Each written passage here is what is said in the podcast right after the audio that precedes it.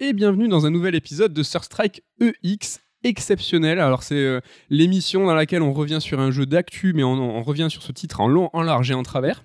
Alors, est-ce qu'on réexplique un petit peu le lore pour ceux qui nous découvrent là, qui ont cliqué sur une bannière Cyberpunk en se disant qu'est-ce que c'est que ce podcast? Donc voilà, l'équipe de Sœur d'édition qui fait des podcasts. On a plusieurs formats. On a Sœur d'émission où on revient avec un auteur sur un livre. On a Sœur Strike où c'est l'équipe qui parle de l'actu euh, pop culture, hein, déjà, euh, avec l'ensemble de la, de la team. On a les Red Alert, c'est l'hebdo. Euh, actualité jeux vidéo, vidéo et on a le Third Strike EX, alors c'est bon vous avez suivi, exceptionnel, où on revient sur un titre, et ce titre aujourd'hui c'est Cyberpunk 2077 qui est sorti il y a 10 jours et on est déjà là pour, en- pour vous en parler du début à la fin. Et pour ça, je suis avec Nicolas Coursier, alias Coucou. Il n'est pas augmenté, il en a pas besoin. Comment vas-tu? Ça va bien et toi? Ça va super bien. On est super content. Euh, je- J'ai l'impression qu'on vous dit ça à chaque fois, mais là vraiment, on est vraiment très très content Ouais. parce que. C'est vrai que Cyberpunk a connu un, lancement historique, je pense que là on peut le dire euh, sans se tromper. Euh, on vous en a déjà parlé dans deux Red Alert, deux podcasts d'actualité, donc le numéro 6 et le numéro 7, si vous voulez vous y référer. Euh, on est revenu donc les deux couplets, il y a plus d'une heure d'émission déjà sur le lancement, les chiffres, précisions sur le point de vue des journalistes, des joueurs, de la presse, enfin de- des développeurs aussi euh, sur ce lancement. Donc il y a de quoi faire si vous voulez euh, un peu vous intéresser à tout ça. Aujourd'hui, c'est pas l'idée en fait. C'est pour ça qu'on est content, c'est parce qu'on va vous parler du jeu. Tout à fait. T'as vu, un peu comme je t'ai lancé J'étais surpris, je finissais ma gorgée de café. Oui, parce que euh, donc si vous écoutez ce- cette émission quand elle est publiée, donc fin 2020, euh, Cyberpunk, on parle que de ça depuis 10 jours. C'est euh, la folie, les joueurs qui râlent, le board qui râle, les devs qui râlent. Enfin, c'est ça a été une cata dans tous les sens du terme. Donc, comme tu l'as dit, Med, on en a abondamment parlé. Donc, il ne s'agit pas ici de, de rentrer en détail là-dessus. On l'a déjà fait et on est d'accord que voilà, c'est un scandale comment ça a été géré. Euh, les versions LGN qui sont claquées, c'est même une arnaque, hein, on peut le dire. Il n'y a pas de problème là-dessus. Mais euh, tout ce brouhaha, et a raison, hein, mais a complètement occulté le sujet, euh, le jeu en lui-même en fait, quoi. ce qu'il a à dire, ce qu'il apporte, et on se rend compte bah, que ceux qui jouent dans des bonnes conditions, ce qui n'est pas déjà donné à tout le monde hélas, bah, ils sont plutôt enthousiastes. En tout cas, nous, ça a été notre cas. Et euh, on est très content, comme tu dis, parce qu'on évite d'en parler entre nous euh, pendant qu'on faisait notre partie chacun dans notre coin, parce qu'on voulait se, se donner cette occasion d'en discuter maintenant. L'autre raison pour laquelle on va parler que du jeu aujourd'hui, c'est parce qu'en fait, euh, là, voilà, ça fait 10 jours que le jeu est sorti et en fait, il va largement évoluer. On, le- on le sait, on l'a vu avec The Witcher par exemple, qui a connu un lancement un petit peu similaire, bien que moins catastrophique. On sait qu'il y a des modes next-gen qui vont sortir pour série X et PS5 euh, l'année prochaine, donc en 2021. Pour nous, on ne connaît pas encore la date. Il y a du Mm. DLC solo qui va arriver, il y a du multi qui va arriver dans un second temps. On sait que le jeu, on imagine qu'il va euh, avoir un nouveau lancement, un truc un petit peu, tu vois, propre, plus propre, plus sympa. Oui, sans compter les patchs correctifs, évidemment, parce que Ah le oui. jeu est truffé de bugs. Mais Ça, j'en parle même pas parce qu'il y en a un tous les deux jours en ce moment. c'est clair. Mais euh, oui, il y aura ce sort de rebranding, alors que ça sera dans 6 mois, dans un an. euh. De toute façon, Witcher aussi avait connu même une refonte d'interface, ce qui euh, bénéficiera à mon sens aussi à Cyberpunk. Donc euh, voilà, c'est un peu un préambule, mais euh, déjà, enfin, je vous dirais pas attendez le jeu, euh, attendez ces mises à jour, attendez ces patchs, parce que je, je le recommanderais. Mais vu que nous les premiers, on n'a pas pu se retenir, on va pas vous faire la leçon. Il y a un truc un peu cynique et c'est absolument involontaire de la part du, du studio, mais je trouve qu'il y a un message un peu méta euh, avec euh, Cyberpunk, c'est-à-dire que si tu joues sur PC haut de gamme, PS5 ou Xbox, en fait t'es un, t'es un corpo et en fait tu peux apprécier ton jeu dans des bonnes conditions, c'est classe. Et en fait si t'es de la classe, de la classe basse, hein, les low tech, ceux qui n'ont pas d'argent, ceux qui sont sur FAT, ben en fait c'est la galère et c'est un jeu du passé. Et C'est rig- absolument involontaire, hein, c'est une Oui, vanne. oui, oui, c'est rigolo. Mais, Mais- nous, euh, donc, on y a joué, toi sur PS5, moi sur Xbox Series X. Donc, on est quoi Les, les nomades euh, de Cyberpunk? L'équivalent des nomades? Toi, t'es nomade, moi je suis un, un gosse de la rue. moi. Mais ça, on va y revenir tout de suite avec ce lancement, en fait, donc les premières minutes euh, quand on s'est lancé dans l'aventure. Est-ce que Coucou, euh, tu peux un petit peu nous raconter comment ça s'est passé, toi, le début de ton, jeu? Est-ce que tu as trouvé ça cool? Est-ce que tu as été perturbé? Euh, Au-delà des bugs, hein, euh, de tout ce qui a pu un petit peu nous embêter, comment ça s'est passé au début pour toi? Euh, alors, pour euh, vous raconter ma vie de seconde et être honnête avec vous, je t'avais toujours dit non, mais Cyberpunk, j'y toucherai pas à la sortie, euh, je suis pas pressé, il me pas plus que ça, j'attendrai le patch next-gen sans savoir tous les problèmes qu'il y aurait à la sortie, donc euh, déjà à l'époque. Mais justement, quand le jeu est sorti, il y a eu tellement cet engouement, ce brouhaha, tout le monde en a parlé, et pour des raisons qui m'intéressaient au-delà même de la qualité du jeu, du côté business, économique et tout, que j'ai eu envie d'y jeter un œil, ça a été plus fort que moi, certains diraient fils de la hype. mais- Alors, pas certain, hein, moi je le dis, hein. tu es un vrai fils de la hype. Alors du coup, j'ai joué sur Xbox Series X, mais avec euh, une incertitude, savoir comment ça allait tourner, parce que les tests ont mis du temps aussi à tester toutes les versions du jeu, c'était un peu compliqué, on savait que les gros des tests a été fait sur des gros gros PC. Et donc c'était un peu l'inconnu, sachant que à ce jour, hein, les versions euh, des consoles next-gen dont on a joué sont les mêmes que les versions Xbox et PS4 de base en fait. Donc tu m'as dit, il y avait peut-être le framerate en fait qui était plus stable. Voilà, mais euh, justement, les apports de ces machines next-gen jouent sur le framerate, donc on est à 60 FPS tous les deux, et euh, sur bah, le nombre de, passants dans la vie. Enfin, il y a des petites améliorations qui sont à la marge. Donc, euh, grosso modo, on a la même version que les joueurs euh, Xbox PS4 de la génération précédente, mais un petit peu plus boosté. Ce qui fait que, sorti du PC haut de gamme, je pense qu'on a eu la meilleure expérience possible euh, à l'heure actuelle. Ouais, c'est clair. Il y a des petites différences aussi entre la version Xbox. Donc, il y aurait des différences de poids de fichiers. Je sais par exemple que moi, j'ai joué sur PS5 mm. et j'ai eu énormément de crash, c'est-à-dire que à chaque session de jeu, moi j'ai craché. Enfin, ma console a ah craché, mon jeu a craché. Donc ça, j'ai vraiment hâte en fait que ça soit corrigé. ouais, et euh, sur Xbox Series X, si j'ai pas de bêtises, contrairement à la PS5, tu as une réglette sur performance et euh, graphisme, tu peux choisir. Ah oui, ah oui. Tu peux jouer avec un jeu plus beau, mais à 30 FPS. Alors j'avoue, j'ai joué deux secondes, mais j'ai enlevé. D'accord. Et je trouve que le jeu ne perd pas en qualité euh, trop tellement en 60 FPS parce que oui, il faut le dire, là encore, hein, c'est pas pour euh, justifier quoi que ce soit. On sait qu'il y en a, tout ce qui se passe avec le jeu, c'est rédhibitoire, donc vous l'allez même pas l'essayer et on pourra pas vous en blâmer. Mais nous, on va, on va vous parler de notre expérience sans euh, essayer de défendre qui que ce soit. Mais euh, bah, j'ai trouvé le jeu magnifique, quoi, déjà. Niveau beauté, la claque dans la, gueule. Ouais, ouais, ouais. Et donc ce début qui commence, alors on en parlera, on en reviendra plus tard, hein, le premier de, l'émission. Il commence, ça commence tambour battant, donc avec un prologue de 4-5 heures. On est full spoiler, on est d'accord. Hein, ah oui, j'ai complètement oublié de je le dis, d'habitude, habituellement je le dis, ça c'est pas du tout le premier euh, Strike EX. Euh, on a déjà traité FF7 Remake, on a déjà traité Last of Us, tout ça, blablabla. Mais sachez, et normalement c'est la tradition, on commence avec un gros gros spoiler des familles. Euh, ben là en fait il y a plusieurs fins, donc ben, vous pouvez vous suicider, tout ça. Voilà, c'est full spoiler, donc si vous ne... Il n'y a pas grand chose à spoiler en fait dans le Mais on va peut-être un peu vous décrire l'expérience, notre expérience, les jeux. En, fait, pour les bienfaits de l'analyse, si on a besoin d'illustrer ça par un exemple précis du jeu, on se... Ce sera jamais un spoil catastrophique parce que le destin des protagonistes en fait dépend de votre fin et qu'il n'y a pas non plus de twist euh, incroyable. Enfin, le gros twist arrive au bout de 4-5 heures de jeu et c'était inclus dans la com de CD Projekt, donc il n'y a pas tellement de mystère là-dessus. C'est ça, mais comme tu le dis, en fait, euh, donc ce destin en fait de, de Johnny Silverhand en fait qui atterrit dans ta tête, euh, le fait que tu mettes une puce, qu'en fait tu vas cohabiter avec lui, cette entité légendaire qui est morte il y a 50 ans, ça, ça arrive au bout de 50 heures. C'est pas du tout de 50 heures, de 5, de 5 heures, 50 ans, 5 heures. Tout à fait. Et donc on a ce prologue qui est d'emblée ultra scénarisé euh, ultra immersif et euh, qui te lâche pas quoi. C'est que tu es vraiment sur des rails au départ, on te as tes missions à suivre, donc euh, tu cohabites avec ton pote Jackie, hein, qui je regarde un souvenir ému de Jackie. Et euh, donc tu vas vivre ta première aventure tambour battant. Donc euh, pour moi, ça a été une entrée en matière euh, qui m'a vraiment conditionné le reste du jeu dans le sens où j'étais AP direct en fait. Et c'est vrai que dans certains jeux qui se veulent RPG, hein, tu as des débuts peut-être qui sont parfois un peu plus cool, un peu plus lents. Mais Skyrim par exemple, moi je pense que c'est un, exemple que je vais vous avancer. Hein. Comment? Je n'ai jamais pu accrocher à Skyrim peut-être à cause de son prologue. Bah, je trouve vraiment ouais, qu'il y a un parallèle à faire avec Skyrim et Cyberpunk. En l'occurrence là, sur ce début de jeu, où comme tu le dis, c'est très linéaire, c'est très narratif. Et en fait, on, on nous prend tout de suite par la main pour nous engager dans un scénario euh, qui va être très très dense, euh, en tout cas euh, au début. Et moi, je l'ai joué comme ça. C'est vrai que j'ai vraiment eu l'impression d'être dans un triple A narratif, story-driven, comme on dit, où je me suis pas posé la question tout de suite de la potentialité ou de la possibilité de faire des quêtes annexes. C'est vraiment quelque chose qui est arrivé pour moi dans un second temps. De toute façon, on te conditionne à une petite portion de la ville au départ. Déjà, tu n'accèdes au monde ouvert en tant que tel, enfin, cette partie du monde ouvert-là, qu'au bout de une ou deux heures, je pense. c'est assez long au début. Euh, tous les déplacements en véhicule, tu es sur le côté passager, tu mm. peux pas en fait euh, te, te, déplacer à, loisir. Hein. Et au départ, donc, tu es con... dire confiné, c'est pas un mot euh, très heureux, mais à une petite portion de la ville. Et avant, voilà, à la fin de ce prologue, au bout de 4-5 heures de jeu, d'ailleurs, l'écran titre apparaît à ce moment-là, le logo Cyberpunk, c'est à partir de là où le jeu s'ouvre grandement. Ouais. Et en fait, je trouve que on est vachement encouragé à jouer comme ça, euh, au-delà du fait que le monde, le monde ouvert en lui-même s'ouvre. Moi, en fait, cette sensation, je l'ai eu, euh, cette envie d'aller voir les quêtes annexes, je l'ai eu vraiment que dans un temps plus, plus avancé. Mm. Moi, c'est vers le moitié du jeu, moitié trois quarts du jeu euh, où vraiment j'ai eu le, besoin en fait d'aller faire des quêtes annexes où en fait le jeu t'engage à le faire ou te dit euh, va limiter en fait euh, ton, ardeur en te disant ben là ta prochaine quête principale il va falloir que tu attendes un coup de fil. Tu vas devoir attendre 24 heures. Donc tu as un menu sur start où en fait tu peux accélérer le temps très facilement.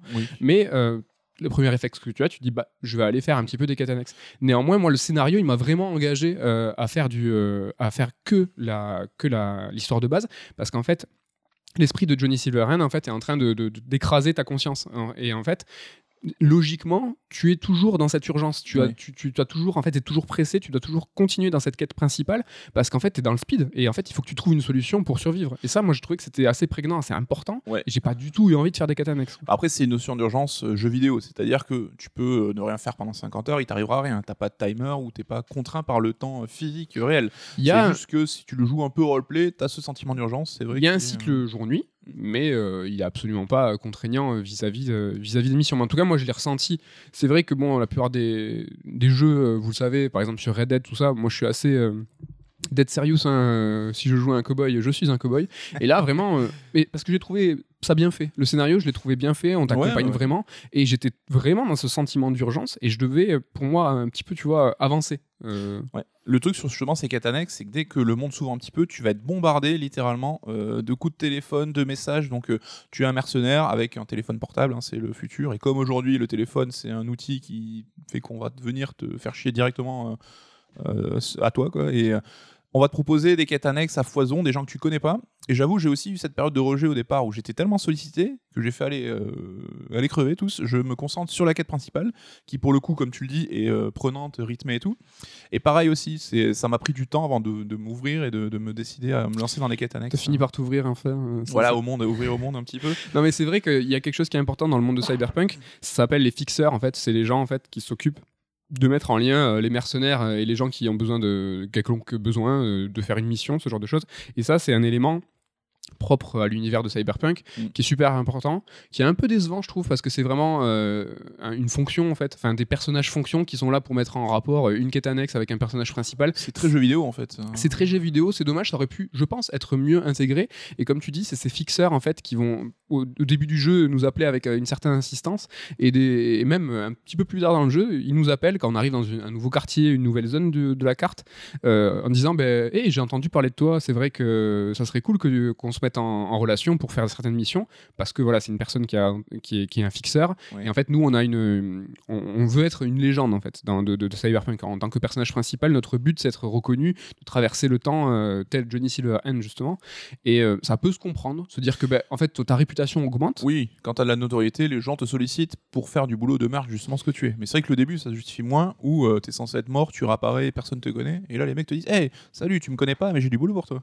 Mais c'est vrai que ce début du jeu, en fait, euh, où euh, on, on a une ellipse qui se passe entre le moment où on rencontre Jackie et le moment où on arrive sur, euh, sur Night City, il y a une ellipse qui se passe où justement, en fait, tu arrives un petit peu installé dans Night City, tu commences à connaître tout ça. Et le jeu est assez court, il fait une vingtaine d'heures, euh, 20 20-25 heures en ligne droite Pour la quête principale. pour la quête principale évidemment. Mais en fait, ce début du jeu, elle nous a pas été euh, proposée, elle nous a pas été offerte. Euh, Il y a cette ellipse et on nous met directement dans le grand bain. Et en fait, on pourrait faire un parallèle, par exemple, au dernier Assassin's Creed Valhalla, Mm. où en fait toute la partie en fait, euh, c'est en Danemark, en Finlande, dans le pays de, au pays fait froid. Ouais.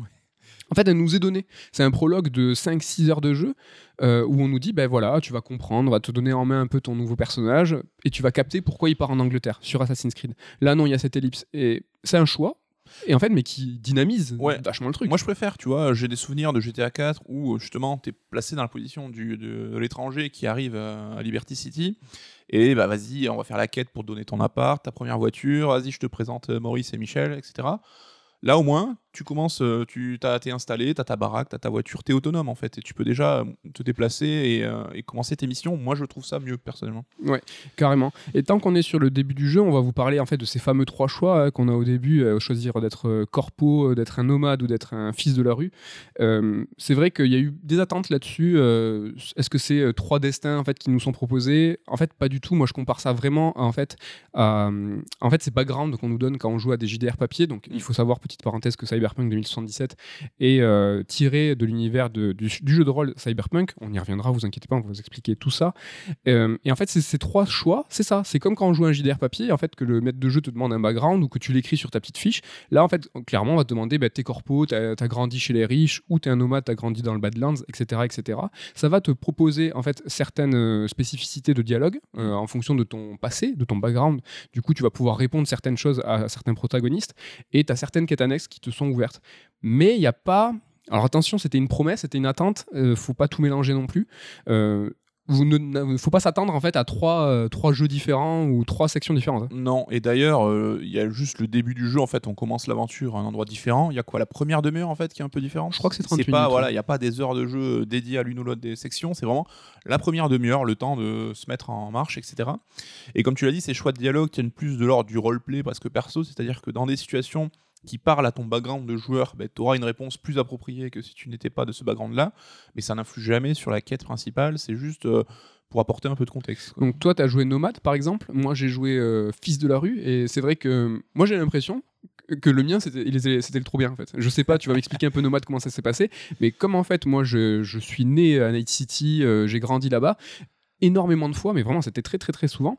Euh, en fait, euh, on présentait un personnage, un nouveau personnage, et en fait moi j'avais la- la- le, le- le choix de dialogue, mais tu le connais, tu connais la famille, t'as la bonne punchline pour dire ah mais t'es euh, machin, machine, Mm. j'ai entendu parler, t'inquiète et tout. Et j'ai trouvé ça super efficace, super bien écrit. En, tant que, que nomade, toi du coup t'as as eu des facilités quand t'étais dans le Badlands justement? Bah, je pense qu'on peut faire le reproche qu'on vient de dire, c'est-à-dire que ça n'a pas tellement d'impact sur le scénario, etc. Mais c'est quand même bien fait au sens, tu vois, le côté illusion cinéma, c'est-à-dire que on te fait croire que. Et j'ai eu ce même sentiment, donc ça montre que c'est pertinent. C'est-à-dire que plein de fois, je me suis dit, ah, j'ai fait le bon choix parce que je parais pertinent à ce moment-là. Et c'est vrai que tu as tout. T'as pas mal de quêtes et t'as tout un arc scénaristique auprès des nomades, donc euh, ces mecs qui vivent un peu en marge de la ville, un peu des, des, no- ouais, des nomades, euh, j'ai une traduction littérale. hein. et euh, du coup, ouais, j'ai plein de fois eu ce côté un peu plus pertinent là-dessus, y compris avec euh, Panam, donc euh, une nana qui est un love interest potentiel du jeu, où on avait vraiment cette connexion, entre guillemets, parce que tous les deux, on était des nomades qui avaient été rejetés par leur famille, et du coup, bah, qui étaient euh, sans clan un petit peu quelque part, quoi. Donc ça a créé des, des liens. Des laissés pour compte. Euh, avant de parler des quêtes annexes, c'est parce que tu as commencé à, à parler tout à l'heure de ces gens qui t'appellent, qui te harcèlent de textos et d'appels. Yeah. Euh, tu as parlé rapidement de, de la mise en bouche tout à l'heure, de comment en fait on est arrivé dans le jeu. On a parlé de, de cette ergonomie pour The Witcher qui a été modifiée longtemps après, adaptée à la console. Ouais. Moi, j'ai eu euh, la première heure de jeu assez compliquée, vraiment, où même je t'envoyais un texto, je te disais coucou, tu vas détester parce que et en fait l'ergo du jeu pour l'instant est adapté et imaginé pour un jeu PC. Oui, Et on est des joueurs console on est et des pour joueurs nous les console. menus c'est euh, facile, c'est tu bouges ton curseur, enfin tu passes d'une case à case avec ta, ta croix de direction. Là c'est vraiment un truc PC Là, avec un truc- ça fourmille partout. hein. Ouais, ouais, c'est très très riche, très très dense. Mais par exemple, tu vois, un autre jeu euh, console euh, qui a été imaginé à la base pour console, c'était Death Stranding. et Ils avaient ce genre de menu où, en fait, après plusieurs heures, après plusieurs heures, pardon, tu comprends la logique euh, de Kojima et ses équipes pour Death Stranding. Là, pareil, euh, là, je suis en full, euh, full connaissance de, des menus de, de Cyberpunk. J'ai absolument aucun problème. J'arrive à gérer mes, euh, mes ustensiles, enfin mes armes et tout, Mm. de les classer par DPS. Mais au début, c'est tellement riche, c'est tellement fourmillant que tu te dis, euh, je suis perdu. Et surtout, moi j'avais ce feeling, ce sen- sentiment d'ergo, pas console, tu vois. Oui. Et euh, j'avais ce Oui, truc. puis euh, le, tu diriges avec ton stick le pointeur comme un pointeur de souris, comme ça fait maintenant dans Destiny, dans Assassin, donc ça aussi c'est pas ultra ça, pratique. ça me plaît pas, ça. Et euh, aussi conseil, il faut pas être très très loin de sa télé non plus, parce que c'est écrit un petit, pour avoir toutes les infos, jouer un petit peu rapproché quand même. Justement, pour l'inventaire, alors là, il faut avoir l'œil l'œil de top. hein. Là, il est top. Mais je crois qu'on avait parlé pour Death Stranding, c'est un peu bah, le bas qui blesse pour quasiment tous les gros AAA euh, ces derniers temps. quoi. C'est euh, l'ergonomie des menus, l'UI, l'UX, machin. On en... Pour God of War aussi, c'était pas ultra nickel. Mais attends, on en parle, mais de Assassin's Creed Valhalla, c'est ul- après coup, hein, j'y repense, mais c'est ultra riche aussi. Hein. Oui, oui, et Assassin, je pense que étant habitué des épisodes précédents, on l'a peut-être euh, moins vécu, machin. Mais un mec qui débarque, c'est c'est super Ah, mais- complexe de s'y retrouver. quoi. Et tu vas prendre toujours, franchement, hein, 10-15 heures pour être à l'aise dedans, euh, fort fouiller un peu partout. Ça t'incite pas au départ, justement, à aller utiliser toute la richesse du jeu. On développera aussi euh, plus tard. Tu en as parlé, c'est quête annexe, euh, quelque chose qui est central, très important en tout cas pour CD Projekt. C'est vrai que on- on- The Witcher a fait sa renommée aussi avec ses quêtes annexes, avec euh, la qualité d'écriture. Là, euh, tu vas me dire ce que tu en penses, coucou, mais pour moi, je trouve qu'elles sont dignes de The Witcher. Et en fait, comme c'est la norme pour le studio, comme c'est des projets, c'est euh, le studio qui écrit bien, c'est le studio en fait qui a fait qui a, fait évoluer ces quêtes annexes, qui les ont amenés plus loin dans l'écriture, qui les ont sortis de leurs conditions de quête FedEx. En fait, on s'en étonne pas trop, alors que pour le coup, euh, elles sont vraiment qualitatives. Ouais, c'est vraiment l'ADN du studio. Euh, c'est d'aller euh, justement faire des quêtes annexes qu'on dit souvent, elles sont aussi ou voire plus intéressantes que la trame principale. Alors là, on a une trame principale qui, euh, je sais pas ce que t'en penses, mais qui est très très cool, très solide, euh, bien écrite et tout. Ouais, ouais. Et c'est vrai que ces quêtes annexes vont souvent t'apporter ce petit surplus euh, d'émotion, d'humanité que tu. Enfin, c'est là où tu te rapproches des personnages. Bah là, c'est le cas aussi dans la quête, euh, dans la quête principale. Pour le coup, elle est assez. par rapport à Johnny Silverhand, c'est vrai qu'on s'y attache. Ouais. Mais pour aller au bout de cette relation, c'est à travers une quête annexe que tu vas le faire. hein. C'est vrai qu'il faut. Bah, tu peux le dire. hein, tu peux. Oui, c'est vrai que- on, on est dans un Tu peux spoiler. Tu, tu veux parler du fait. En fait, à un moment, on va. Il y a toute une quête où tu vas récupérer son arme, tu vas récupérer sa voiture, tu vas aller sur sa tombe. Donc, ce Johnny Silverhand est mort il y a 50 ans. Et en fait, tu vas aller avec lui dans les hauteurs de la ville et euh, tu vas t'asseoir sur sa tombe et il va être dégoûté parce qu'il voit qu'il y a absolument rien qui est écrit sur sa tombe, que c'est dans une dans une zone euh, qui est Une complètement délaissée. quoi, ouais. Mais Johnny est un personnage euh, égocentrique, super scénique, euh, qui a un melon gigantesque. Et c'est peut-être la première fois, du coup, qui, tu vois, fait tomber un peu le masque et qui devient. euh, tu vois, qui, qui parle vraiment avec le cœur. Cette quête annexe-là, je l'ai vraiment pris comme ça, quoi. Et euh, c'est là aussi où ça fait écho à ta propre quête en tant que joueur de devenir une légende de Night City, où lui pensait l'être. Et c'est vrai qu'il a cette renommée, euh, il est resté dans les mémoires, mais. Tu vois, il est enterré sans père tombale, sans rien, et ça, ça, ça, met un petit peu les choses en perspective, quoi. Ce qui est cool avec ces quêtes annexes, c'est qu'elles s'entremêlent. En fait, euh, euh, plus tu fais des quêtes annexes, plus tu vas en ouvrir. Euh, tu vas des nouveaux personnages qui vont t'être présentés. Et en fait, ces personnages vont devenir importants, vont débloquer d'autres quêtes annexes. Là, on parlait euh, justement de, tout le, le versant euh, avec Johnny Silverhand où on apprend un peu plus à le connaître. C'est vrai que c'est lié au personnage de Rogue. Et en fait, euh, si tu pousses la quête annexe de Rogue, tu vas finalement avoir euh, débloqué tout le versant euh, du groupe de Rogue euh, Samouraï. Et en fait, tu vas pouvoir rencontrer tous les membres du groupe, tu vas pouvoir euh, rassembler le groupe pour une dernière représentation, et tu vas pouvoir aller euh, les, les rencontrer. Tu as une, une. Comment on appelle ça? Je peux le dire en anglais. Une romance. Il y a une romance qui se débloque avec l'un des membres du groupe. et ça, c'est ça. En fait, le fait que ça soit tout entremêlé de façon naturelle et presque calculé par rapport à la quête principale. Et ça, c'était, ça je trouve que c'est assez bien fait. Mais c'est vrai que parler de quête annexe, c'est un peu réducteur. Il faudrait plus parler d'arc de personnage, en fait. Exactement. que tu as ta quête principale. Et à un moment, le jeu. Alors, dans les cas qui m'ont le plus euh, intéressé, c'est quand le jeu te met sur la route des personnages comme ça que tu rencontres sur ta quête principale, où tu vas pouvoir dévier sur leur arc propre. Ah, sinon, il y en a, c'est juste qu'il faut prendre le parti, le, pari de les, le parti de les appeler et tout ça. Et donc, c'est là où tu vas pouvoir. C'est en fait, c'est un arc qui va générer plusieurs quêtes, donc les unes après les autres, et qui va faire évoluer ta relation avec ce- la personne en question. Ouais, c'est par domino en fait. Et en fait, tu peux euh, picorer ça en alternant une mission par une mission de chacun de ces personnages et ta quête annexe. Mais tu vois, moi, quand je me suis, je suis arrivé justement à la quête de Paname, que tu croises d'abord dans l'aventure principale, ben, j'ai switché sur sa quête à elle, que j'ai faite quasiment d'une traite, et pendant euh, 3-4 heures, j'ai complètement délaissé la trame principale. Je me suis impliqué à fond dans cette, euh, dans cette histoire-là. Donc, tu as, comme tu dis, ce sentiment de, naturel, en fait, qui intervient. Et euh, c'est des quêtes qui sont aussi très rythmées. Ils vont te solliciter pareil en disant bah là, ça y est, j'ai besoin de toi, est-ce que tu peux venir, machin? Donc, tu es tout le temps euh, entraîné à, aller vers de l'avant là-dessus. Ouais, c'est bien fait, mais c'est quasiment de l'orfèvrerie là, à quel point ça peut être précis. Parce que, par exemple, sur Paname, moi, j'ai pas du tout fait comme toi. C'est-à-dire que quand je. L'arc euh, narratif, très bonne, franchement, c'est. Annexe, c'est pas un bon terme, mais là, l'arc narratif, franchement, je trouve que c'est super bien trouvé. Quand l'arc narratif euh, du personnage de Paname s'est ouvert, ben, je l'ai fait petit à petit, j'ai picoré. Donc, du coup, comme moi, j'avais un personnage masculin, c'était l'un des, l'une des romances qui m'était possible.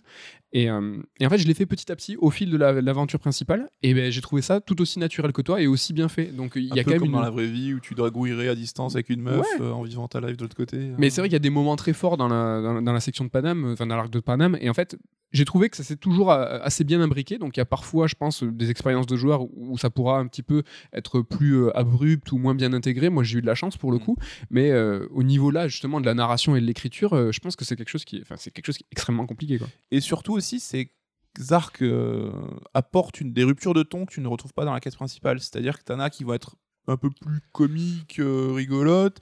T'en as qui vont, tu vois, j'ai fait euh, pas mal de quêtes avec un, inspecteur de police et un au moment où tu traques un serial killer euh, qui enlève euh, des, des enfants, etc. Donc avec une ambiance très poisseuse, très justement flic, côté flic, quoi. Donc ça permet justement de panacher. Donc j'étais vraiment, moi, parti dans l'idée au départ de, de bourriner sur la quête principale, parce que c'est quelque chose que je fais en général. euh. Mais voilà, quand les à côté sont intéressants, ben, c'est là où je m'y intéresse. Et je me suis surpris à faire plein, plein, plein de quêtes. Et là, après avoir euh, vu deux fins, passer plus de 30 heures sur le jeu, je commence juste à, à ouvrir certaines quêtes qui ont l'air aussi super profondes et intéressantes. Quoi. Et en fait, ce qui est aussi très, très intéressant et assez remarquable, je trouve, c'est que il y a beaucoup de, beaucoup de quêtes, beaucoup de sous-quêtes, de catégories différentes avec des gameplays un petit peu différents, Mm. même si on est d'accord, euh, souvent à la fin, il va falloir euh, tirer sur des ennemis. Néanmoins, il y a, il y a de l'écriture à chaque fois, il y a une information à chercher à chaque fois. Euh, Il y a les- la quête, en fait, euh, alors comment elle s'appelle cette compagnie de taxi, en fait, où les, les intelligences artificielles, cette intelligence artificielle pète un câble euh, de la, le nom. de la main, de la main, main, un je crois. comme ça, ouais. Et en fait, c'est vraiment la, la quête toute bête où tu te dis, ben voilà, il y a sept taxis partout dans la map et parfois très éloignés. Il y en a un chez les nomades et tout. Et, euh, et en fait, tu te dis, ouais, c'est vraiment le truc con-con euh, où il faut, va falloir rassembler, aller les chercher. Et en fait, chaque euh, intelligence artificielle qui est en train de péter un câble, franchement, c'est des moments d'écriture de ouf. Ah ouais, c'est génial. T'as le suicidaire qui veut foutre sa voiture euh, par le Qui par veut la se fa- suicider qui- dans qui- le pont, dans la hein. falaise. T'as le dépressif que tu retrouves dans les, hau- dans les hauteurs de la ville en fait qui est en train de tourner sur un rond-point. Ah, je l'ai croisé hier. lui. Euh, t'as le bah, le tutu de fils de pute. ça, Oui, le mec un peu hargneux, etc. Ah, les, dialogues sont à mourir de rire et t'as cette côté, les- ils sont à la recherche, enfin ils, sont, ils traversent une crise existentielle, quoi, ce qui pour des machines qui est assez rigolo. hein. Ouais. T'as un qui dit ah là là, euh, je peux pas aller voir un psy, euh, les voitures ont pas de père ou je sais pas quoi. Qui rejoignent quelque part un petit peu les thématiques, les grandes thématiques euh, du cyberpunk et tout. C'est vrai qu'on en retrouve un petit peu dans les quêtes annexes, mais ce que je veux dire, c'est que il y a de la narration partout, il y a à chercher euh, de l'information partout.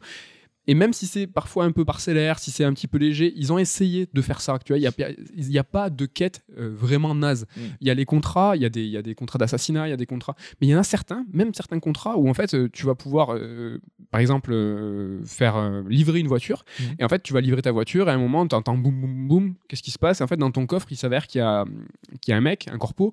Et en fait, tu, tu sors, tu as, un versant de ce petit contrat en fait qui va s'ouvrir. Est-ce que tu vas choisir de le sortir du coffre, de le libérer?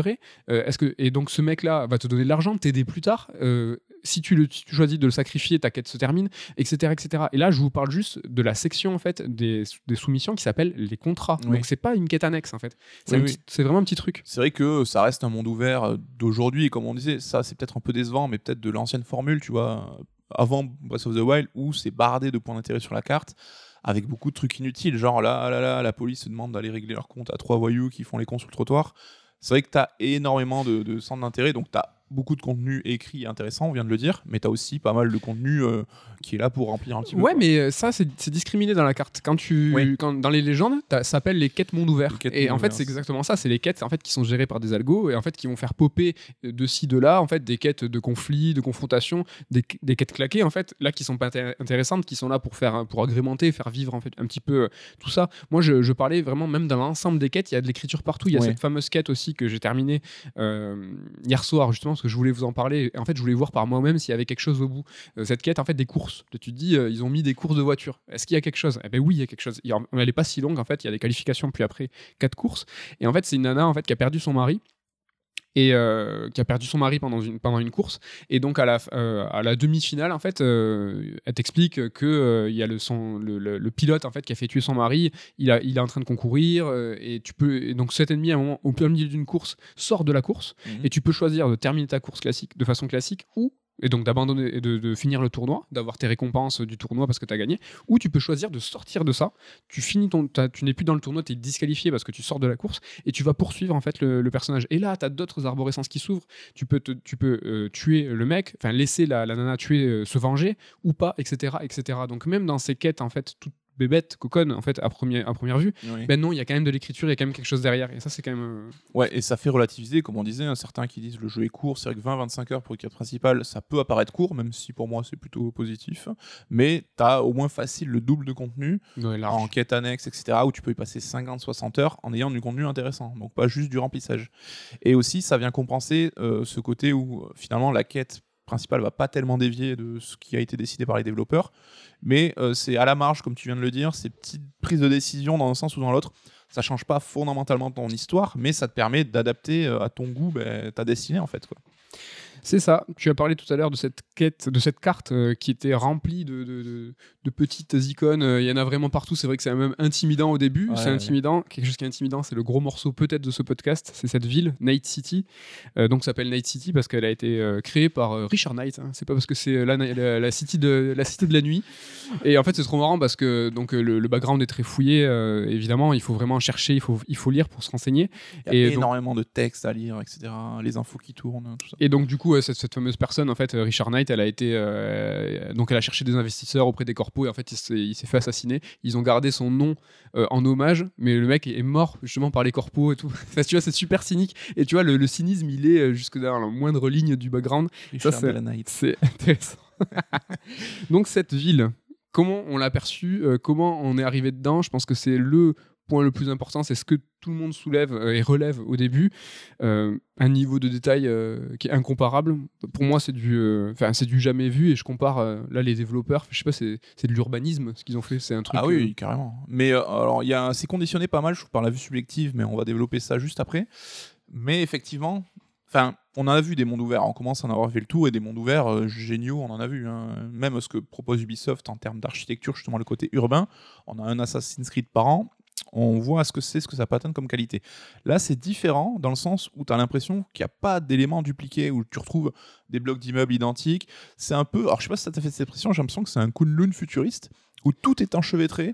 Tu as des ponts, des tunnels, euh, un immeuble qui s'ouvre, qui te permet de descendre pour traverser, arriver dans un autre immeuble c'est organique de ouf, c'est un putain de gruyère. Bah, en fait, il y a plusieurs niveaux euh, de verticalité. C'est-à-dire qu'il y a vraiment euh, des, sous-sols, des niveaux supérieurs. Euh, y a... en fait, c'est très très inspiré du Japon. Et ça, mm. c'est important vis-à-vis de la c'est très important vis-à-vis de la thématique. Mais vous voyez, pour ceux, qui ont eu la chance d'aller au Japon, ces fameuses voies rapides qui sont en l'air en fait, et où ils sont sur des ponts qui sont très élevés.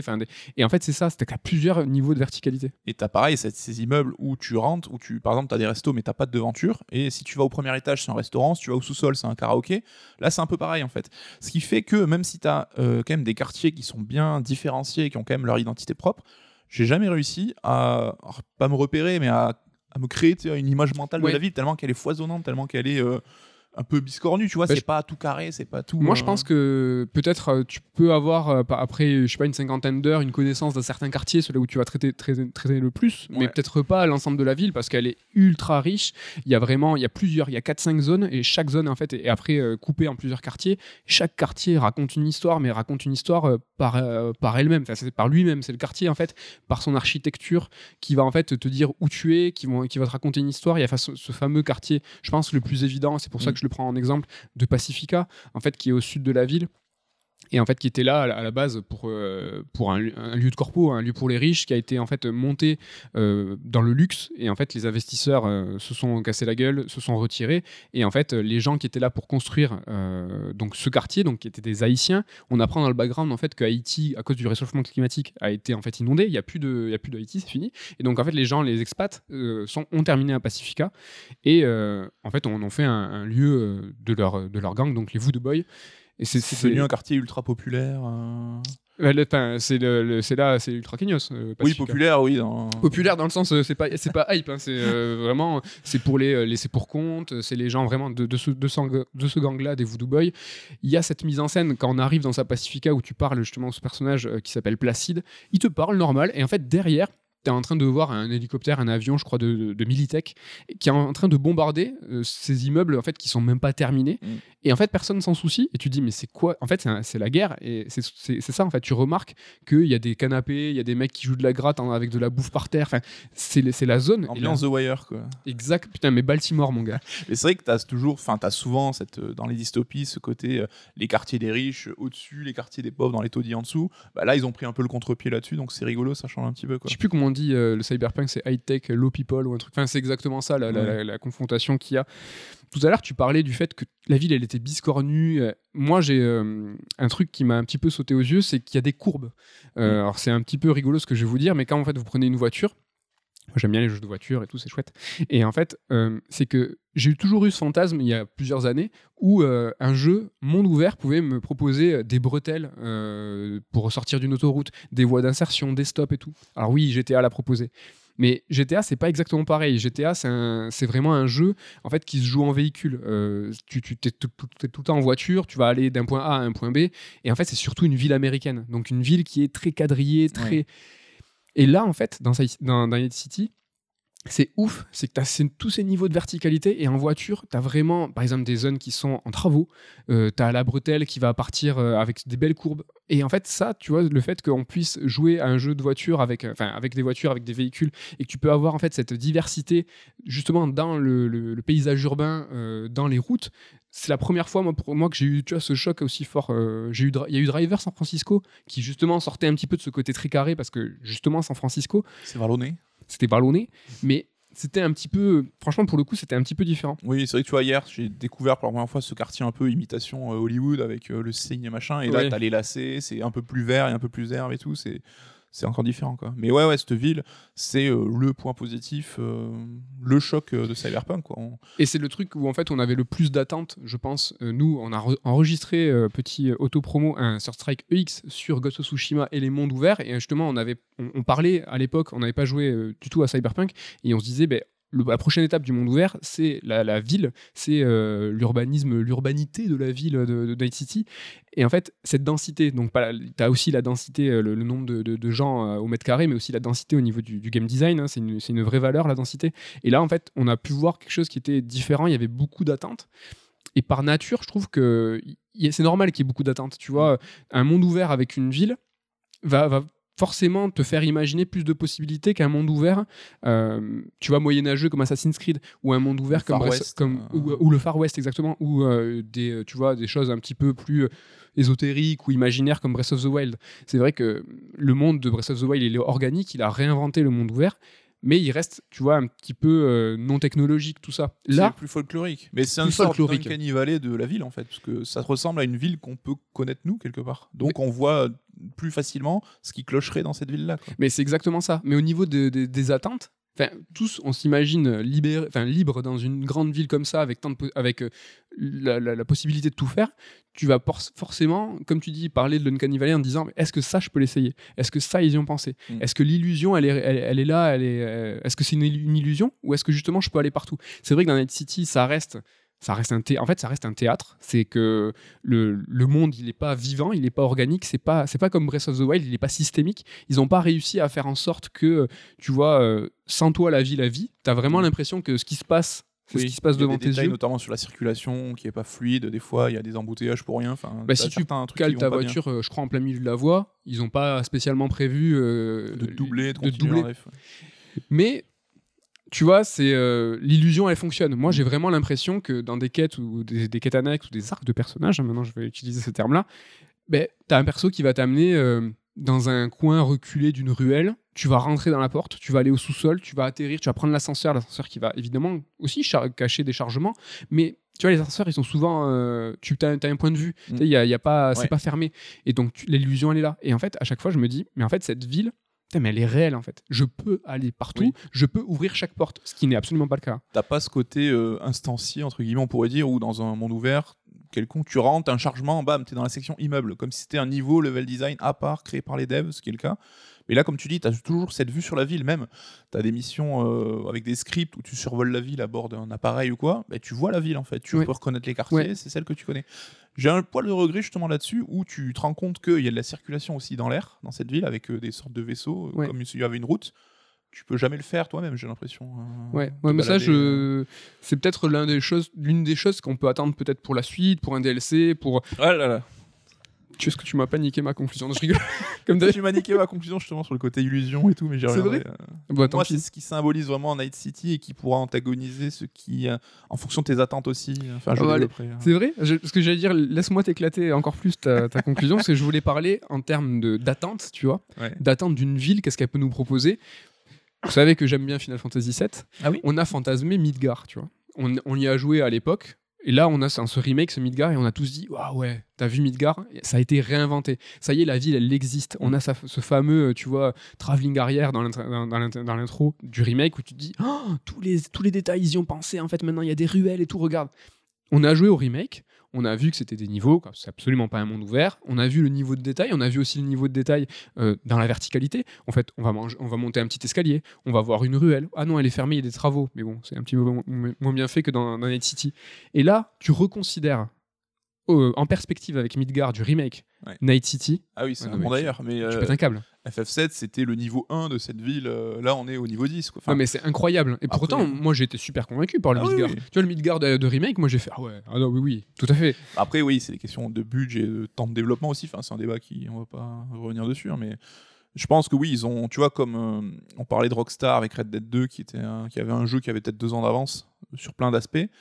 Là, euh, le jeu a beaucoup de retard sur d'autres aspects, Cyberpunk, mais sur le point de vue de la ville, c'est quand même euh, le fleuron de ce qui se fait actuellement. De ouf. Tu vois, j'ai essayé de trouver une comparaison. Alors, je sais pas si j'ai trouvé euh, la bonne, mais la plupart des mondes ouverts, si tu prends par exemple des mondes ouverts urbains, si tu, si tu penses à GTA par exemple, moi je trouve que c'est en fait la ville, elle est comparable à un miroir. C'est-à-dire que tu prends un miroir et en fait tu poses par-dessus euh, une tasse, des Lego, tout ça. Et en fait, le volume est créé par l'illusion. C'est-à-dire que le, ce que tu poses sur le miroir, sur le miroir va créer de la verticalité, de la profondeur.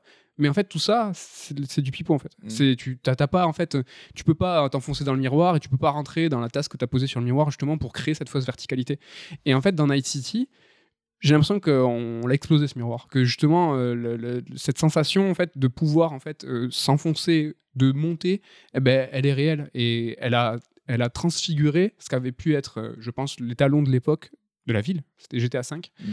Je pense que ça l'a complètement complètement éclaté. Et après, il y a un truc qu'on n'a pas encore trop parlé, mais c'est du point de vue esthétique aussi, que c'est quelque chose qu'on n'a jamais vu. Alors certes, ça reste du cyberpunk tel qu'on l'imagine, tel qu'on le connaît, mais en termes de d'esthétique, euh, d'harmonie, euh, de design, c'est quelque chose qu'on n'a pas vu encore. On l'a un peu évoqué tout quoi. à l'heure, euh, le fait que chaque quartier raconte une histoire, ça fait partie de la direction artistique, Ouais. que de cette fameuse narration environnement- environnementale, pardon. Elle est euh, complètement incroyable, elle est euh, léchée, réfléchie dans le moindre détail.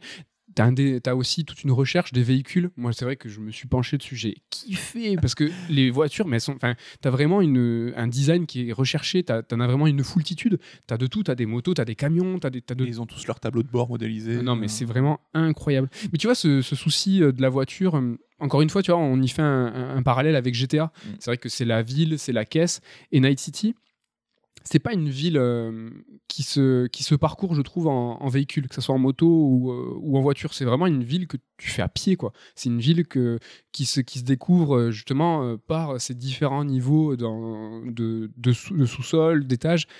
On, on l'apprécie moins en véhicule, je trouve, contrairement à GTA. Parfois, c'est loin quand même, il faut prendre des Ah non, véhicules, non, non, évidemment. évidemment. il y a la, la- donc le- la, la map, hein, qui, est, qui fameuse map, map qui est plus petite que Witcher 3, Mm. mais euh, au niveau de la densité qui est bien plus grande. Évidemment qu'il faut prendre des véhicules, mais je parle de s'apprécier. Je trouve, Oui, moi, oui, qu'elle s'apprécie vraiment à pied. Quoi. Oui, mais euh, tu vois, euh, il y a des points de téléportation pour aller instantanément d'un quartier à Ils l'autre. sont très bien faits, il y en a partout. Ouais. Et euh, mais je m'en suis servi qu'une fois que j'avais fini le jeu. Parce que au départ, je disais non, mais c'est j'ai envie de me balader dans cette ville. Donc des fois, je me faisais des, une borne, deux bornes en voiture parce que pour me balader un peu, Tu vois, découvrir. hein. parce qu'il faut marcher dans les grandes villes, parce que c'est important. Parce que oui, le monde ouvert, c'est 90% de cette ville et t'as un peu de désert, les Badlands autour. Donc on change pas de, il y a pas plusieurs villes ou euh, c'est une échelle plus réduite. Et un petit dernier big up sur la ville, euh, dans l'une des fins, on lui dit au revoir à la ville, euh, donc celle de, de Paname. Vraiment, tu as un dernier panorama où en fait tu es avec Paname euh, et elle te laisse lui dire au revoir et en fait ça prouve bien, je trouve, que la ville est un personnage. Ah Euh, oui. Et en fait, tu lui dis, euh, tu lui fais tes adieux, tu as, un moment d'émotion où tu lui dis salut Night City, euh, je m'en vais, comme un perso. Et ça prouve, je pense que c'est pas, pas anodin. Quoi. Oui, elle cristallise aussi beaucoup d'attentes de la part de tout le monde. hein. C'est comme certains à l'époque déménager de leur bourgade pour aller dans la ville. Là, c'est Night City, ça devient un, un objectif de vie quelque part. quoi. On vient de le dire, cette ville, euh, elle est intéressante à faire à pied. Parce qu'en fait, euh, à pied, on a le temps de regarder chaque détail. On a surtout euh, l'occasion de lever les yeux. Et en fait, la façon de lever les yeux dans, dans, dans- dans Cyberpunk, c'est intéressant parce que c'est une vue à la première personne. Tout est en vue subjective. C'est quelque chose qui a été un petit peu contesté, c'est vrai, après The Witcher, où on a tous aimé cette représentation, cette perspective. Même moi, c'est vrai que je suis pas spécialement fan en fait de, de la vue subjective. Et en fait, c'est quelque chose qui est fondamental, euh, cette vue euh, à la première personne, tout autant que la ville. Je pense que s'il y avait deux choses à retenir de, de ce cyberpunk, c'est la ville et la vue à la première personne. Euh, alors évidemment, il y a le, la, la- première... euh, Premier avantage d'une vue subjective, c'est l'immersion. Mm. Donc évidemment, on est dans la peau, dans les yeux euh, du personnage. Euh, mais ça va, ça va bien plus loin que ça. Je suis carrément d'accord avec ce que tu viens de dire et j'avais la même réflexion. Euh, c'est vrai qu'on on a pu être un peu déçu de ce choix pour certains joueurs, mais c'est indissociable de l'expérience Cyberpunk. On ne peut pas l'imaginer autrement qu'en vue subjective. Alors, c'est pas un choix révolutionnaire, parce qu'il y a plein de gens en vue subjective, etc. Mais dans le monde ouvert, euh, c'est pas souvent. Je sais que dans Red Dead, tu peux switcher en mode vue subjective, mais là, c'est, tu peux faire, l'in- tu fais l'intégralité de l'aventure comme ça. Le Skyrim aussi, gros retour. Les cinématiques sont euh, du point de vue subjectif à chaque fois. Et comme tu dis, c'est l'immersion, c'est-à-dire que le rapport d'échelle n'a plus rien à voir. Que ce soit justement cette ville avec ces immeubles qui vont t'écraser, c'est pas comme un assassin où euh, tu vois une cathédrale, mais tu peux placer ta caméra en plongée, contre-plongée, euh, autour pour tourner. T'as pas du tout la même perception de l'environnement. Mais la perspective change, quoi. La perspective change et tu te sens tout petit justement dans cette ville-là. Et donc l'immersion, et euh, au-delà de la ville, c'est aussi dans le rapport à la narration, le rapport aux autres personnages, où tu vas avoir des gros plans constamment, des gens qui te parlent. Il n'y a pas de mise en scène au sens où c'est pas un cadrage euh, élaboré par les devs justement avec euh, voilà on place tel perso là machin ligne de fuite non c'est que c'est toujours en vue subjective donc c'est à toi de, de, regard, de porter ton regard où tu veux mais ça a une valeur quand même de réalisation d'immersion où tu as les persos tu les vois en gros donc et comme dans la vie ce qu'on fait inconsciemment c'est tu regardes l'éthique euh, corporelle tu appréhendes leurs réactions euh, visuellement et ça, ça crée euh, la valeur euh, absolue du truc. Enfin, pour moi, c'est la qualité que je retiens du jeu, en plus de la ville. C'est cette immersion-là, permise par la subjective. Ouais, je suis absolument d'accord avec toi. C'est vraiment. Tu l'as dit tout à l'heure, c'est. T'es écrasé en fait. Mm. Et c'est vrai, quand tu lèves les yeux au ciel, tu dis, il y a tout ça qui est au-dessus de moi. Et en fait, j'ai vraiment l'impression que, avec cette vue, on te dit que la ville, elle est plus. Elle t'ensevelit en fait. T'es écrasé, elle, est- elle est au-dessus de toi. Et en fait, la ville, elle est plus forte que toi. C'est quelque chose qui est super important. T'as ce quartier asiatique où t'as une statue Ah, en mode un peu Rockefeller, machin, mais qui est gigantesque. Et des statues gigantesques, hein, si on a fait Assassin, on en a vu un paquet. Mais là, tu peux l'avoir que de ton point de vue à toi. Elle paraît gigantesque. En fait, ça te C'est- domine. C'est ouais. vraiment ça. C'est que c'est la, la surpuissance de Night City en fait qui est, qui est là par cette vue subjective.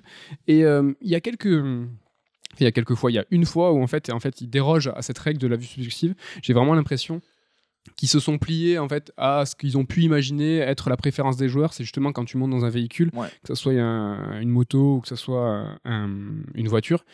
Et moi, je trouve que c'est super dommageable parce que ça coupe.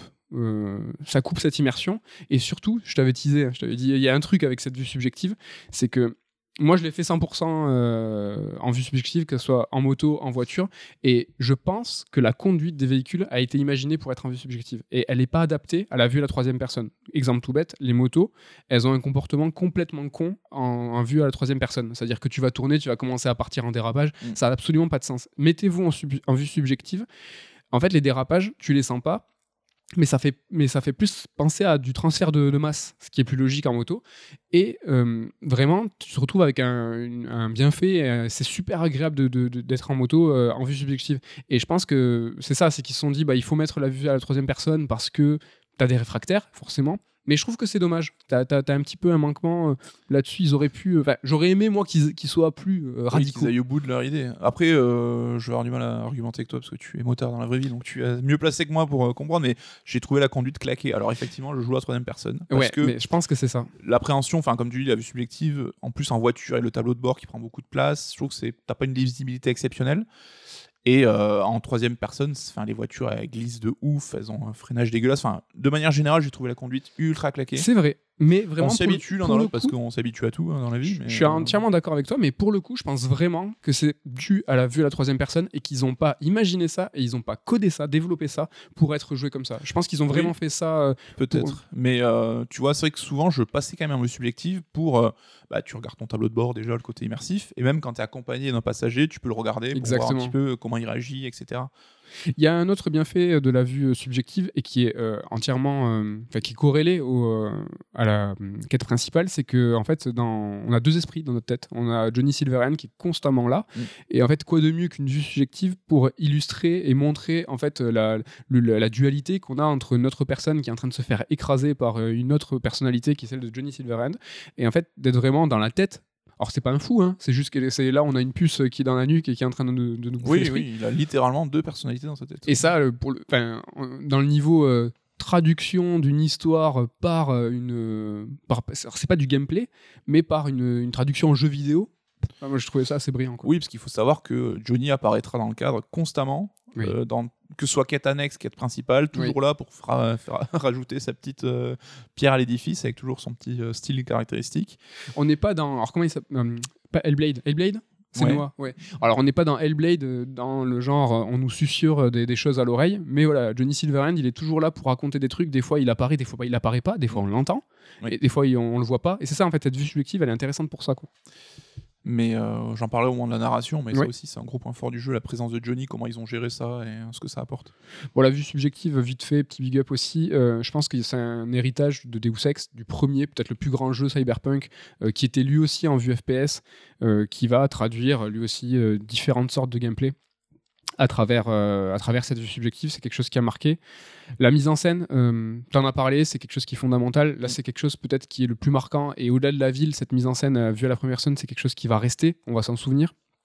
Et euh, je on a comparé tout à l'heure la ville à un, à un théâtre, tu vois. Et je pense que justement, cette mise en scène, moi, je la compare justement à un théâtre. Plus que, euh, alors, habituellement, dans un jeu vidéo, quand on voit, euh, quand on voit une mise en scène avec des, des personnages qui se parlent, on est plus dans du, la mise en scène de cinéma, avec Mm. des plans qui changent, des chants contre chants, ce genre de choses. Là, on est vraiment plus comme dans un théâtre, comme si on était en fait assis euh, sur notre siège ou notre strapontin.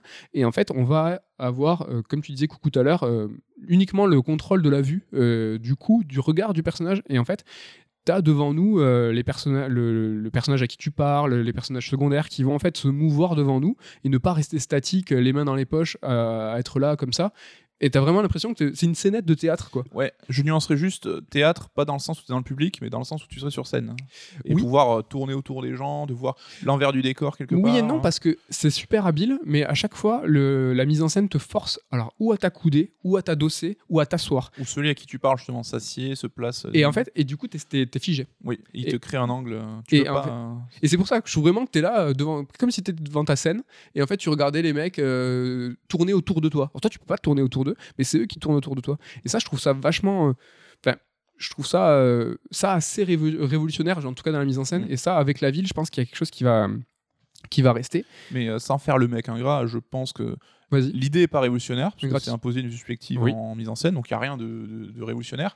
Mais tu vois, on parlait de Last of Us 2, de tout ce qu'il apporte en termes de réel, en termes de, de personnages qui sont visuellement euh, super expressifs et tout, et là-dessus, je reviendrai pas là-dessus, c'était une masterclass.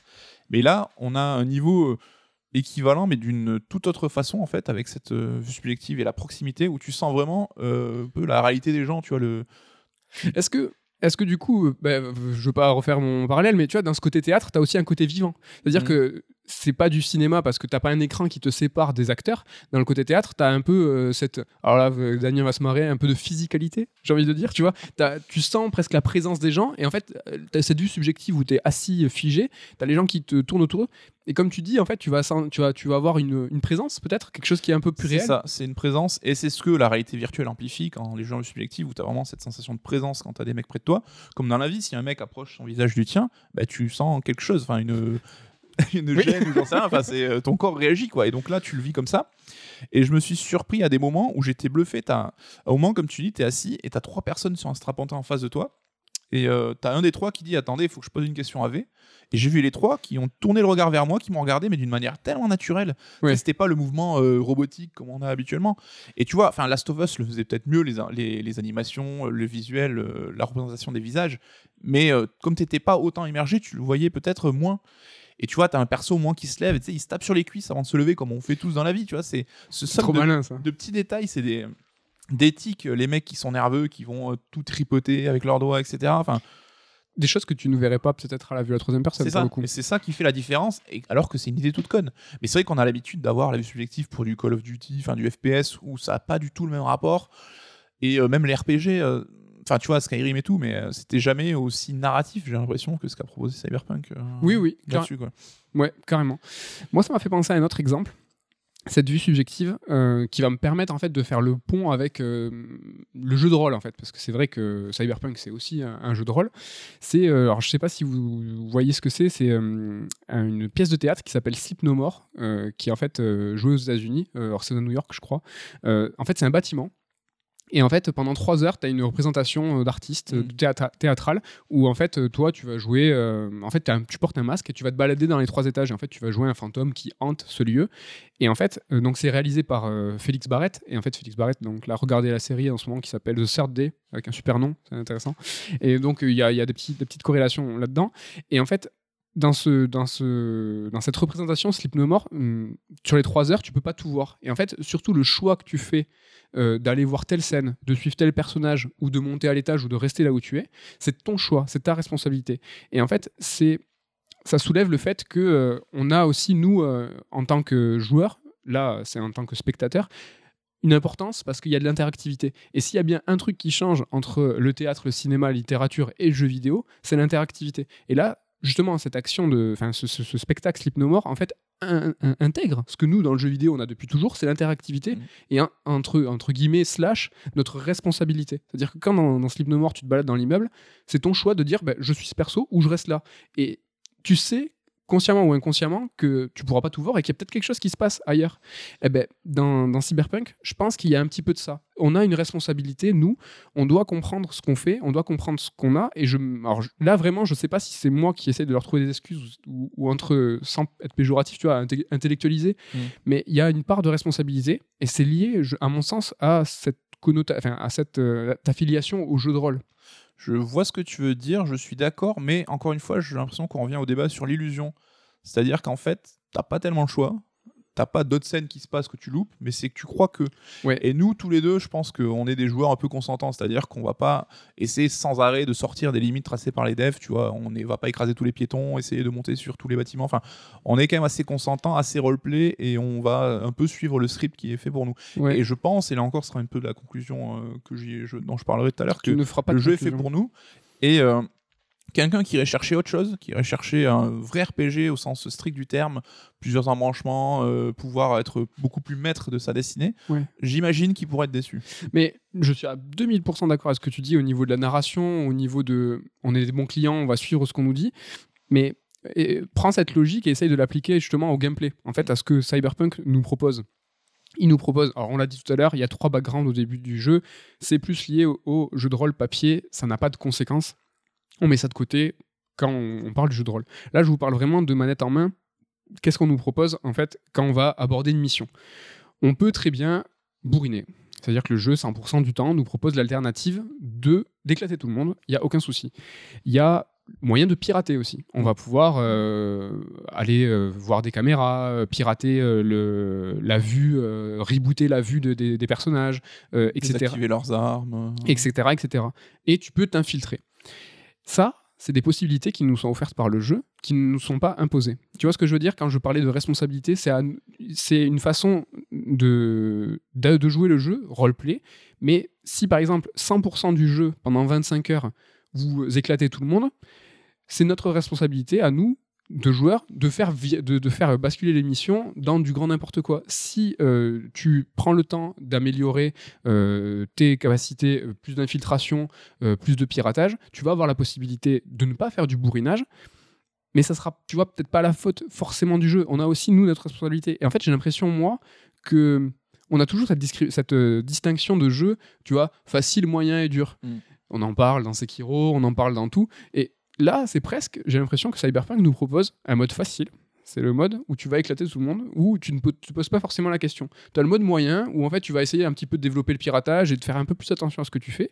Et tu as le mode dur, où finalement, si tu, te, si tu te joues full infiltration, où tu fais attention un petit peu à ce que tu fais, tu vas vraiment galérer. Je pense que le temps de jeu. Alors, moi, je sais pas du tout mon cas. Euh, j'ai essayé de me prendre en main et d'avoir des, des, des, approches infiltration souvent. Mais je, Franchement, j'y arrivais pas à chaque fois, ça partait en couille, hélas. Mais tu as une gratification de malade quand tu arrives, euh, quand tu résous ton énigme et que tu es resté au portail, que tu t'es quasiment pas entré, tu as fait que de l'infiltration, tu as une, une, gratification qui est très importante. Voilà, ce que je veux dire, c'est que j'ai l'impression que Cyberpunk nous propose un, panel, en fait, nous propose de jouer euh, sous différents euh, formats, différentes formes, et c'est à nous un petit peu de nous calquer sur ce que qui nous ressemble le plus ou ce qu'on a envie ou euh, ce, qui, euh, ce, qui, ce, qui, est le plus euh, facile pour nous. Quoi. Ouais, alors je suis pas complètement d'accord dans le sens où bah il y a des défauts et l'intelligence artificielle c'est l'un des gros défauts du jeu, c'est-à-dire qu'elle est vraiment dégueulasse.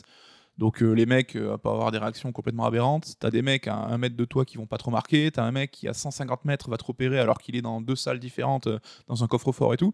Ce qui fait que l'infiltration de fait est quasiment impossible tu peux tenter, mais j'ai jamais réussi à mener à bien une mission d'infiltration jusqu'au bout. Parce que tu as toujours un mec qui va te repérer, tu sais pas pourquoi, ou un mec qui a trouvé un cadavre euh, il y a 25 bornes euh, malgré que tu l'avais caché dans une benne. Enfin, Comme tu dis, ça c'est des vrais défauts quoi. Ouais, et donc là, je trouve que l'ambition là-dessus, bah, elle est annihilée de fait. Et euh, je trouve que tu parlais de mode facile pour l'action, mais c'est même pas facile, c'est qu'il est même privilégié par le jeu dans le sens où c'est pas du tout un immersive sim à la Deus Ex où par le dialogue tu pourras résoudre une crise, par l'infiltration tu pourras contourner un niveau. C'est-à-dire que le jeu te fait quand même passer par le cheminement qu'il veut te faire passer. Il va t'imposer des poursuites où tu dois tirer sur des mecs avec ton gun, des combats de boss, etc. Donc le jeu est quand même orienté action, je trouve, d'une manière tellement imprégnante qu'on peut difficilement y échapper. Quoi. C'est vrai, mais par- le, le parallèle avec Deus Ex c'est super pertinent parce que, et c'est là où tu prends la mesure de Cyberpunk, c'est que dans Deus Ex, tu avais aussi cette possibilité d'éclater tout le monde, tu avais des possibilités de négocier par la parole, mais tu avais de la même manière euh, ce versant piratage, ce versant force. Alors, je, je me rappelle très bien dans Deus Ex où, euh, par exemple, tu pouvais passer, si tu avais suffisamment de force, tu pouvais soulever, la- par exemple, Ouais. la porte, tu pouvais passer par les conduits, euh, tu pouvais pirater, mais Deus Ex, c'était un mode, c'était des niveaux. Et euh, là, je trouve quand même que c'est quelque part presque un immersive sim, mais en monde, un monde ouvert. Quand tu arrives devant certaines missions, si tu prends le temps vraiment de faire le tour, tu les vois évidemment, euh, les, les rouages. Tu te dis, ah ben oui, euh, là, si j'escalade là-bas, évidemment, je vais pouvoir euh, snaker, je vais pouvoir m'infiltrer. Là, si je pirate telle caméra, je vois très bien que je vais pouvoir pirater après, tac, tac, tac, tac, tac. Ou si je vais tout droit, je vais bourriner. Ouais. Mais euh, je trouve que l'ambition est complètement folle. Vraiment, je pense qu'elle elle est démesurément euh, elle est supérieure à Deus Ex de ouf parce qu'on n'est pas sur on n'est pas sur des niveaux fermés quoi. Ne serait-ce qu'en tout à l'heure on parlait de la ville, de Mankind Divided, donc de- le second euh, Deus Ex de Eidos, se passait en grande partie à Prague. Et moi à l'époque, j'ai peut-être une connerie, c'est 2016. À l'époque, j'avais pété un câble. Je regardais Prague, je fais mais c'est hallucinant, c'est quoi ce niveau de détail? Ah putain, je peux, je, je peux faire du bourrinage, ah je peux faire de l'infiltration, je peux faire du piratage. Et en fait, tu prends le recul, en fait, tu te dis là, les mecs, ils ont, ils, ont euh, développé et codé un bout de rue de Prague, l'intérieur d'un hangar et trois bureaux. Ce qui n'est pas le cas avec Cyberpunk. Donc c'est vrai que ça, l'IA elle éclaté, t'as raison. euh, il y a des choses qui marchent pas, mais l'ambition, hein, je la trouve tellement élevée que euh, ils ont peut-être eu, tu vois, les yeux trop. Enfin, c'était trop en fait. Peut-être Mm. ils auraient pas dû essayer de, de proposer justement trop de richesse. Qu'ils auraient peut-être dû se limiter un petit peu. Mais euh, parler d'ambition, je pense que c'est la bonne chose à faire parce que euh, tel qu'ils nous l'ont vendu et tel qu'ils ambitionné, ils voulaient quelque chose à la Deus Ex, encore plus fou, comme tu dis, dans un cadre d'un monde ouvert. Le truc, c'est que j'ai l'impression que c'est beaucoup plus léger qu'un Deus Ex, beaucoup moins subtil, beaucoup moins. En fait, t'as pas tellement d'alternatives. Et. euh, Enfin, tu vois, je dirais que moi, Cyberpunk, c'est presque un Watch Dogs, c'est-à-dire c'est un jeu d'action. On va te mettre un peu d'infiltration, un peu de piratage pour nuancer un poil ta progression, mais ça reste un jeu d'action avec ces petites, euh, ces, petits raccourcis que tu peux prendre dans un sens ou dans l'autre. Donc ça reste très très à la marche, quoi. Alors Deus Ex, tu, tu pouvais les faire par exemple 100% du temps euh, sans tuer personne ou en tuant tout le monde. Là, je sais pas, euh, on est, on est à 10 jours de la sortie, je sais pas si quelqu'un a réussi à faire 100% du jeu en infiltration. Moi, c'est vrai qu'il y a quelques missions que j'ai réussi, c'est les missions pour lesquelles j'ai eu le plus de gratification, j'étais super content. Il y a eu vraiment, il y a, comme je disais tout à l'heure, il y a cette, ce côté responsabilisation. Il faut aussi se dire, bah, que si tu veux faire de l'infiltration ou du piratage, il faut que tu engages tes points, donc euh, tes, tes niveaux, tes level up et tout, il faut que tu les engages dans, euh, dans euh, l'infiltration, dans le piratage. Les achats, en fait, chez le Charcudoc, donc tu peux avoir des donc le cyberpunk, tu peux en fait t'augmenter toi. Tu as beaucoup beaucoup de choses euh, qui est plus dans l'action. Tu peux avoir le double saut, tu peux avoir du regain de vie, mais tu as beaucoup aussi euh, d'attraits euh, qui sont liés à la à l'infiltration. Tu vas pouvoir figer le temps quand en fait on va te faire repérer. Tu vas pouvoir avoir du stealth, tu vas pouvoir d'autres trucs. Mais c'est pour ça tout à l'heure que je disais niveau facile, moyen et dur. Ce versant-là est beaucoup plus dur. Quoi. Il y a- les choses coûtent hyper cher. C'est vraiment un peu plus complexe. quoi. C'est vrai qu'en premier lieu, Mm. c'est plus simple d'y aller, de bourriner. Après, euh, ce que la joie à la nuance, tu vois, dans Deus Ex, c'est pas tant que tu peux ne tuer personne, c'est que tu pourras même éviter des situations de conflit ou des zones en, en- en- entières.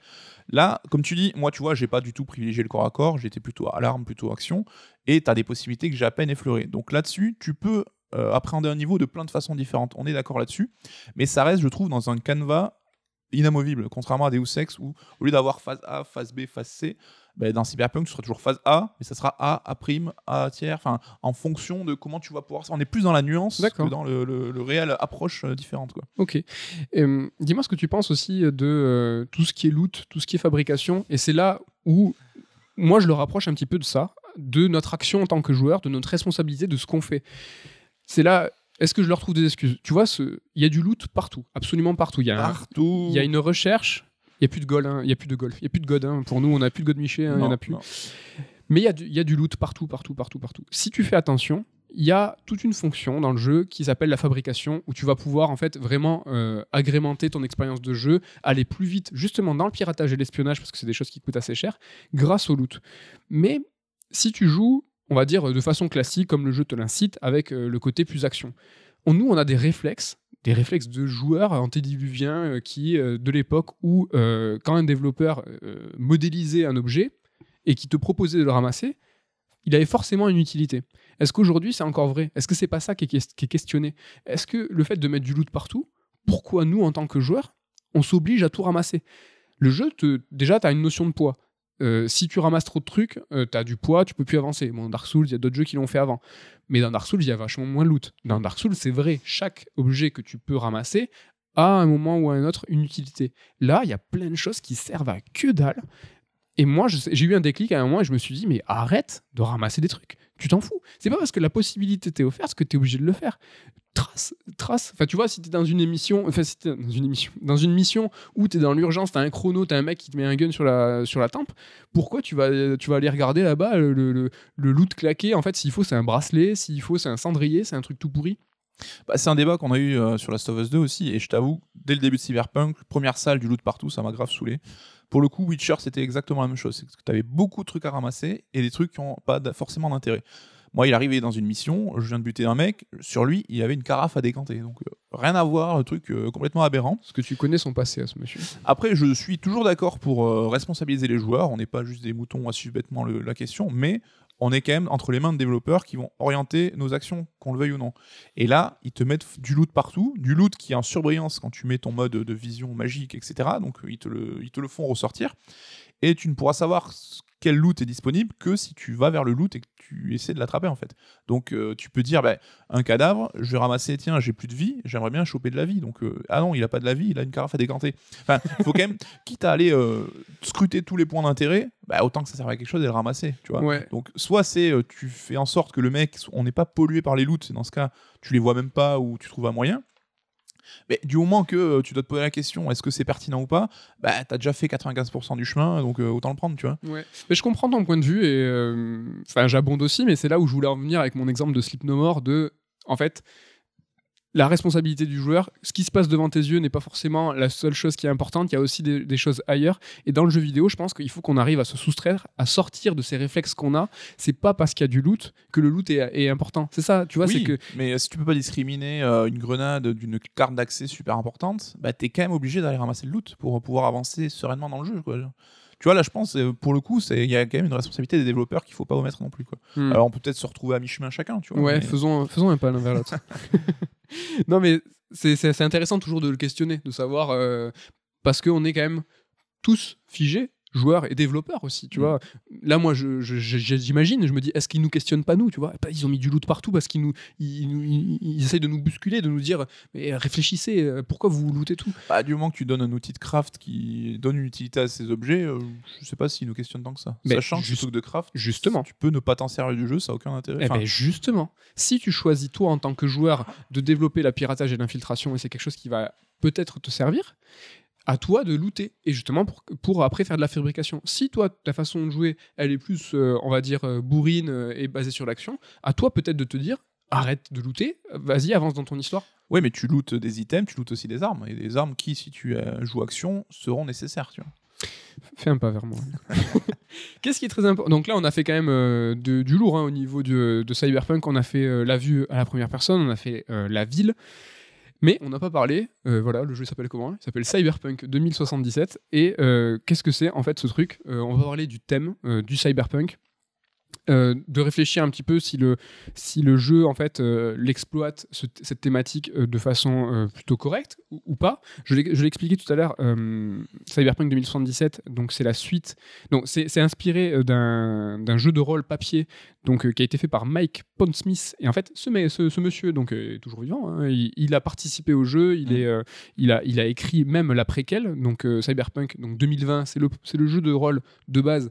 Il y a eu trois suites, dont Cyberpunk Red. Et donc c'est ce Cyberpunk Red qui est la préquelle au niveau du background du jeu. Ce qui est rigolo que Red, c'est le moteur, c'est le nom du moteur du jeu. Et euh, c'est aussi euh, le nom du studio, donc s'appelle Cyberpunk. C'est des Euh, des projets Red. Cyberpunk Red. Ça, c'est le, c'est justement.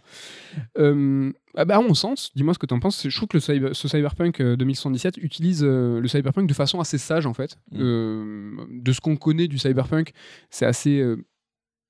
Cliché dans le sens où euh, il y a eu euh, donc euh, évidemment hein, il y a eu du euh, Cadic, il y a eu du Moebius au niveau de Metal Hurlant, il y, a eu- il y a eu beaucoup de choses mais le cyberpunk on s'accorde à dire en fait qu'il a, il a été rassemblé euh, résumé de façon parfaite par William Gibson dans le roman euh, Neuromancien et en fait Cyberpunk 2077 bah, il prend son, le Neuromancien là il prend les thématiques et il les applique assez sagement en fait. Il n'y a pas spécialement de, de, de surprise euh, Ouais, c'est un peu Cyberpunk 101 en fait, quoi. C'est-à-dire il aurait que pu s'appeler c'est un genre euh, littéraire à la base, mais qui euh, est là pour euh, faire une critique de notre monde. hein. Enfin, il y a quand même un propos derrière, évidemment.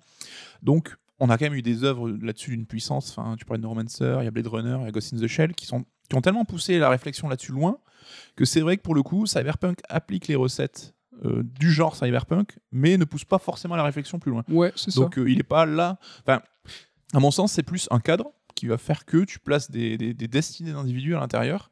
Et ce qui m'a semblé qui intéressait ces projets, et en tout cas ce que j'ai ressenti en tant que joueur, c'est ce qui comptait, c'était ces, ces gens-là, comment tu évolues dans ce monde-là? Ils sont pas en train de remettre en question le monde dans lequel ils vivent, ils sont en train, ils s'y adaptent parce que c'est leur monde à eux. c'est leur évidence Et ouais. c'est plus leur destinée, leur, euh, les émotions, les rencontres et tout qui va être intéressant, à mon sens, que euh, d'aller creuser sur ce côté cyberpunk. Même si, encore une fois, il est très bien fait. Ouais, donc le cyberpunk, le, le classique, hein, euh, ça parle de quoi souvent? Tous les cyberpunk, il y a une ville, la lutte des classes, c'est présent, pas de Oui, surprise oui, là-dessus. La criminali- criminalité, il y a des gens qui se tirent dessus, euh, c'est le, bordel. Les corpos, les méchants, les riches, Check, il y en a aussi. Du transhumanisme, check, check, cyberespace, monde parallèle numérique, check, check, check. check, check, ça check de ouf. Bah, Il y a la fameuse IA, hein, donc qui s'appelle Alt. euh, et Alt qu'on- 100, je, je pensais tout le temps, je pensais tout le temps à lui. Mais bon, c'est une nana dans le jeu.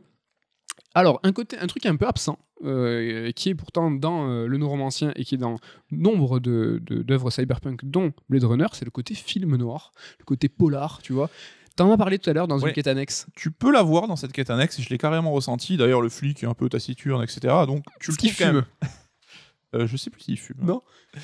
Donc euh, oui, oui, tu le retrouves quand même euh, un petit peu. Mais ce qui est rigolo, je trouve, c'est dans t'as Johnny, donc qui est cette, cet individu qui est mort il y a 50 ans, donc en- dans l'an 2020 et quelques, et qui lui est à fond dans ce côté, ouais, les corpos c'est des bâtards, lutte des classes, faut se rebeller. Ce qui est un peu un propos aussi philosophique du cyberpunk, mais il a ce côté hors du temps, un peu cheesy, un peu ringardos le mec, et tu sais, il a avec ses idéaux un peu naïfs, genre, euh, tu sais, c'est euh, mai 68 pour lui, quoi. Et V est toujours en train de lui dire, non mais mec, arrête tes trucs, ça existe plus, enfin ta lutte et tout, c'est c'est- c'est c'est ringardos. Pourtant, il y est arrivé. Il faut savoir qu'il y a 50 ans, il est mort parce qu'il a mis une bombe atomique hein, dans il fait péter une bombe atomique dans un immeuble. Ouais. qui a rasé la moitié de la ville. hein, donc, euh, il a quand même réussi son coup. hein. Ouais, et je sais pas là si encore on surinterprète ou si c'est un message des devs pour dire, bah, ce cyberpunk là, c'est pas ce qui nous intéresse sur le moment. Donc t'as Johnny qui a ce côté un peu old school euh, et qui est rigolo hein, du coup. euh. Mais ce cyberpunk, on- on le, on le désigne comme très sage, mais c'est juste que dans ses codes. C'est vrai que, par exemple, le Japon, dans le cyberpunk, c'est quelque chose qui est très important parce que dans les années 80, le Japon, c'était la superpuissance économique. Là, je parle du monde réel. hein. C'était la superpuissance économique qui devait à l'époque dépasser les États-Unis. Ouais. Et en fait, tout était articulé dans le cyberpunk de l'époque autour du Japon, autour de Tokyo. C'était quelque chose qui était méga important. Et ben là, c'est le cas encore, tu vois. Euh, Arasaka, c'est une société qui est japonaise. Il y a, il y a beaucoup de, y a beaucoup de choses qui tournent autour du Japon. Les quartiers euh, japonais, enfin le soft power euh, japonais. Exactement. Et euh, mais ce que je veux dire, c'est que c'est un Cyberpunk 2117, c'est le Cyberpunk de l'époque, Ouais, ancré dans les années 80, qui est retranscrit aujourd'hui dans une œuvre, mais c'est pas le, c'est pas du Cyberpunk d'aujourd'hui. Ils n'ont pas réfléchi cyberpunk par rapport à notre société d'aujourd'hui. en fait. Voilà. pour euh, en tirer, euh, enfin agrandir les traits, grossir les traits, etc. C'est le cyberpunk tel qu'il a été défini à l'époque et qui du coup Exactement. est super efficace là-dessus, faut pas dire le contraire, mais qui ne pousse pas le bouchon plus loin. Tu vois ce qui est tout con, et on a parlé tout à l'heure en termes de direction artistique et au niveau des- du design des véhicules, Mm. ça c'est super flag. C'est-à-dire que les, les voitures euh, de Cyberpunk 2077, elles ont un bête de côté rétro, quoi. Ouais, ouais, c'est ouais. des grosses voitures américaines avec donc il y a, il y a de il y a du futuriste, il y a des néons, il y a tout ça. Mais c'est des voitures de l'époque. Je viens de le dire sans faire exprès, je n'ai même, pas réfléchi à ça. Mais les néons, le fluo et le- les punks, c'est du cyberpunk des années 80. Oui, les punks, ils ont la crête, Mais euh, ils ont les augmentations telles qu'on les voyait dans les années 80. C'est les loupards de l'époque. C'est ça. Donc, euh, pour ce qui est du cyberpunk, c'est plutôt classique. C'est un truc qui est ancré dans les années 80 et qui est retranscrit aujourd'hui. Mais on va parler des thématiques, néanmoins, que ça soulève, parce que même si le cadre est classique, ça soulève des. C'est un cadre adapté d'un jeu de rôle aussi, donc quelle marge de manœuvre ils avaient, tu vois. C'est que tu as l'avantage d'avoir un univers clé en main qui est cohérent et poussé, mais le désavantage qu'il est un peu figé dans le temps. Après, ils ont l'habitude. hein. Euh, Oui, sur The Witcher, c'était la, c'était la même procédure qu'ils ont, qu'ils ont Mais appliquée. euh, Witcher questionnait peut-être plus la fantasy que Cyberpunk 2077 Ah. le fait du Cyberpunk, si tu vois ce que je veux dire. oui, oui, je vois bien ce que tu veux dire. C'est vrai qu'il est. Mais c'est dû au matériau de base, quoi. C'est ça. Bah là, comme je l'ai dit tout à l'heure, hein, le Mike Smith, il, il fait partie du truc. Il a développé avec. Mais tu vois, par exemple, juste euh, avant de passer aux thématiques, Deus Ex, euh, à sa, sa mesure, en fait, questionnait plus le cyberpunk. Ne serait-ce que dans la direction artistique, Mm. ce, ce- ce- ce- ce filtre or, la façon dont euh, ils, illustraient en fait le cyberpunk était déjà euh, quelque chose qui s'extrait beaucoup, beaucoup Ouais. plus que. Bah, c'était, je pense, c'est un choix de CD Projekt. On peut le regretter et je comprends si certains disent je suis frustré de cette vision-là du futur. Je le comprends, mais je pense que pour eux, c'était pas là où ils voulaient, mettre tous leurs efforts. Même si rien que de reconstituer ce cyberpunk, ne serait aussi classique qu'il est, c'est déjà euh, très très euh, important en termes de taf. Donc, à l'époque, ce cyberpunk des années 80, il questionnait la société de l'époque euh, en dépeignant un futur, une dystopie, à quelques dizaines d'années dans le futur. euh. Aujourd'hui, c'est pas le cas. Aujourd'hui, ce que cyberpunk montre, c'est quasiment notre société actuelle. Et parle-moi des potards, Nico, de, ton analogie sur comment en fait le monde de cyberpunk 2077 est finalement le nôtre, mais avec euh, une petite Oui, variable. Alors, je suis pas sûr que ce soit une réflexion euh, super intelligente, hein, ça me paraît un peu évident, mais c'est que, enfin, tout ce a dans la représentation des corps, la sexualité, etc., ben, on est dans un monde, euh, enfin, le cyberpunk des années 80, on est euh, 40 ans plus tard, quoi. Putain, ce coup de vieux. Putain, c'est dur. hein. J'allais dire 20 ans au début, mais ah non. Et du coup, bah, le monde, notre monde aujourd'hui tel qu'il a évolué, se rapproche quelque part beaucoup plus de ce monde euh, fantasmé et qu'on dépeignait à l'époque et qui paraît moins choquant. Enfin, la mainmise des, des sociétés, euh, Facebook et compagnie, on le vit tous les jours. Euh, la sexualisation, marchandisation des corps, on est en plein dedans. Alors, ils ont juste, voilà, comme on disait, pris notre époque-là et poussé les potards un peu plus. Donc, euh, on est sur c'est- 11 au lieu d'être sur 10. Quoi. Mais c'est ça le truc. C'est ça. C'est c'est- en fait c'est un poil, un, un poil plus augmenté. Le, le cyberpunk des années 80, c'était euh, c'était un avertissement. Le fait de le re- reprendre aujourd'hui, je pense que c'est pas là pour nous euh, pour nous prévenir, pour nous dire faites gaffe à l'avenir. Je pense que c'est là pour nous dire euh, regardez en fait ce que ce qu'il en est aujourd'hui. Il y a et un côté plus fataliste, en fait. et c'est un côté- On peut pas lutter contre. Quoi. Ah, mais exactement. C'est exactement ce côté plus fataliste. Et dans la démarche, il y a un côté satirique. Il est évident. Euh, c'est vrai que on a parlé euh, de la représentativité des corps, euh, de l'utilisation du corps féminin dans les publicités. Dans, dans Cyberpunk 2077, il y a des pubs pour des boissons, il y a des pubs pour des programmes télé. Qui il y en a un, il s'appelle, c'est un nom d'un quartier plus ce pute, quoi. C'est War, euh, War Pacifica ou un truc comme ça. Et c'est un programme télé qui, qui, qui est, qui est présenté, euh, tu vois, le, en publicité. T'as un truc pour des. euh, euh, attends, la bouffe pour chiens. Ouais. Où en fait, t'as une nana qui est les seins à l'air avec deux chiens qui les regardent et euh, une bouffe, euh, une canette, enfin une canette, une boîte de conserve entre les seins.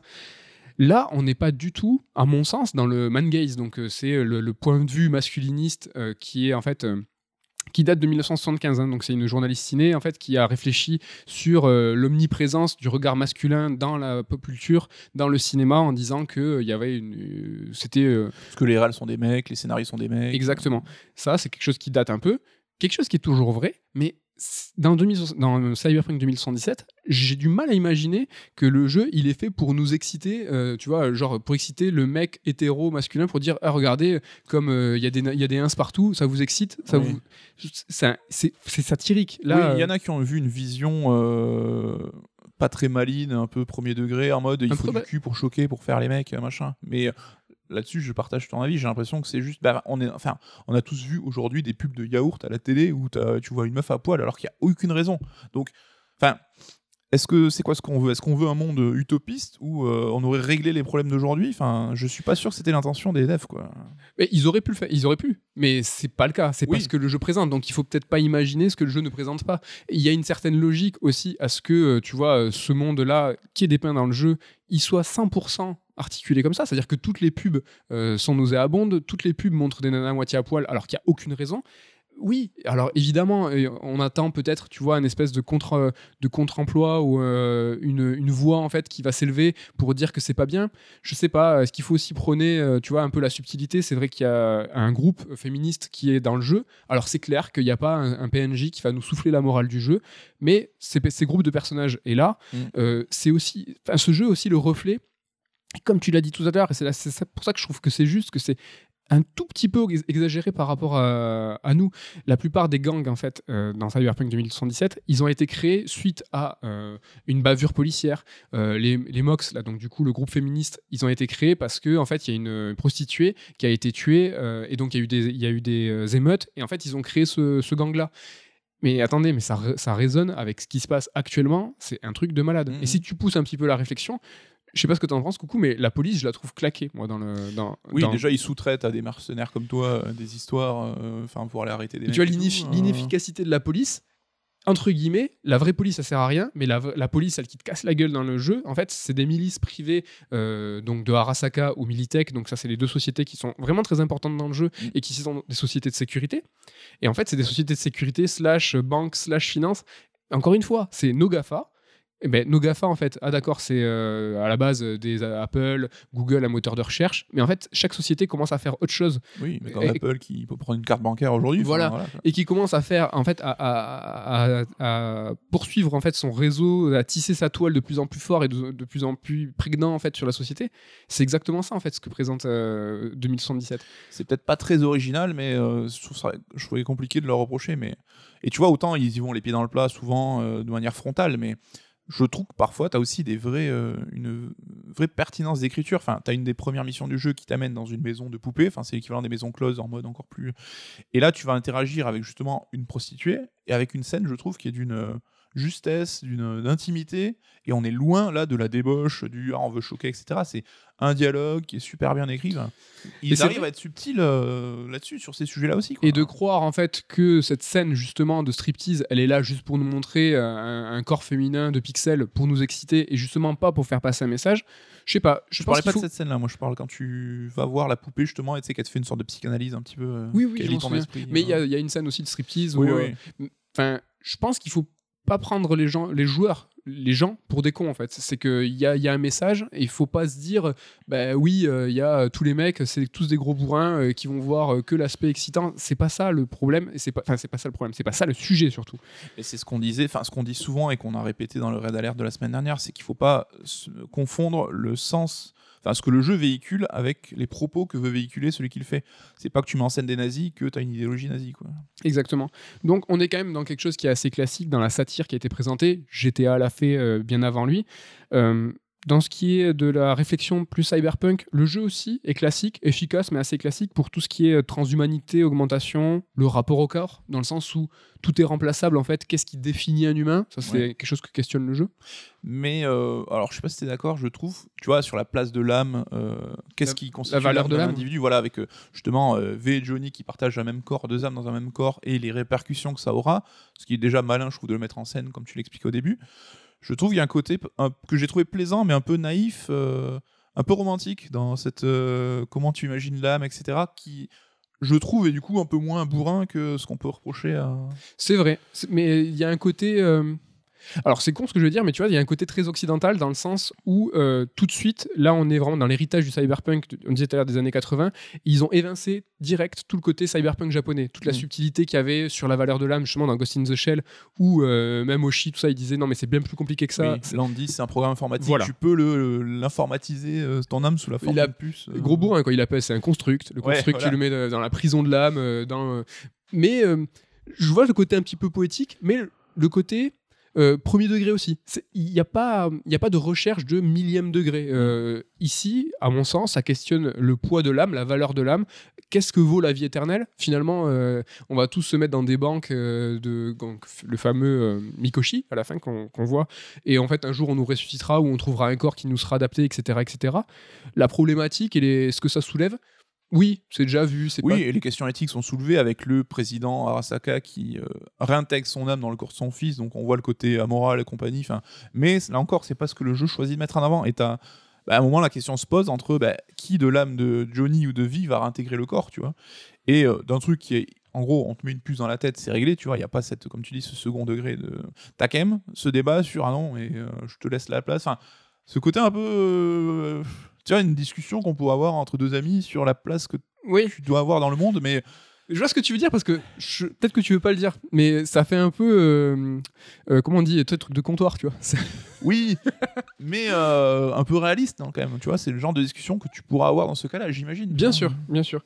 Dans le côté, dans les dans les problématiques que ça soulève, parce que c'est ça aussi qu'on veut dire, c'est que le jeu il est pas il est pas vide de fond. Il, il va il va parler des choses qui sont importantes, même s'il le fait de façon assez frontale. C'est peut-être ça qui est reproché. Il faut, je pense qu'il faut pas dire que le jeu est vide. C'est juste qu'il il pro- il propose des évidences euh, et il nous le met devant les yeux. Il y a tout un message écologique aussi qui n'est pas surligné, mais qui est réel.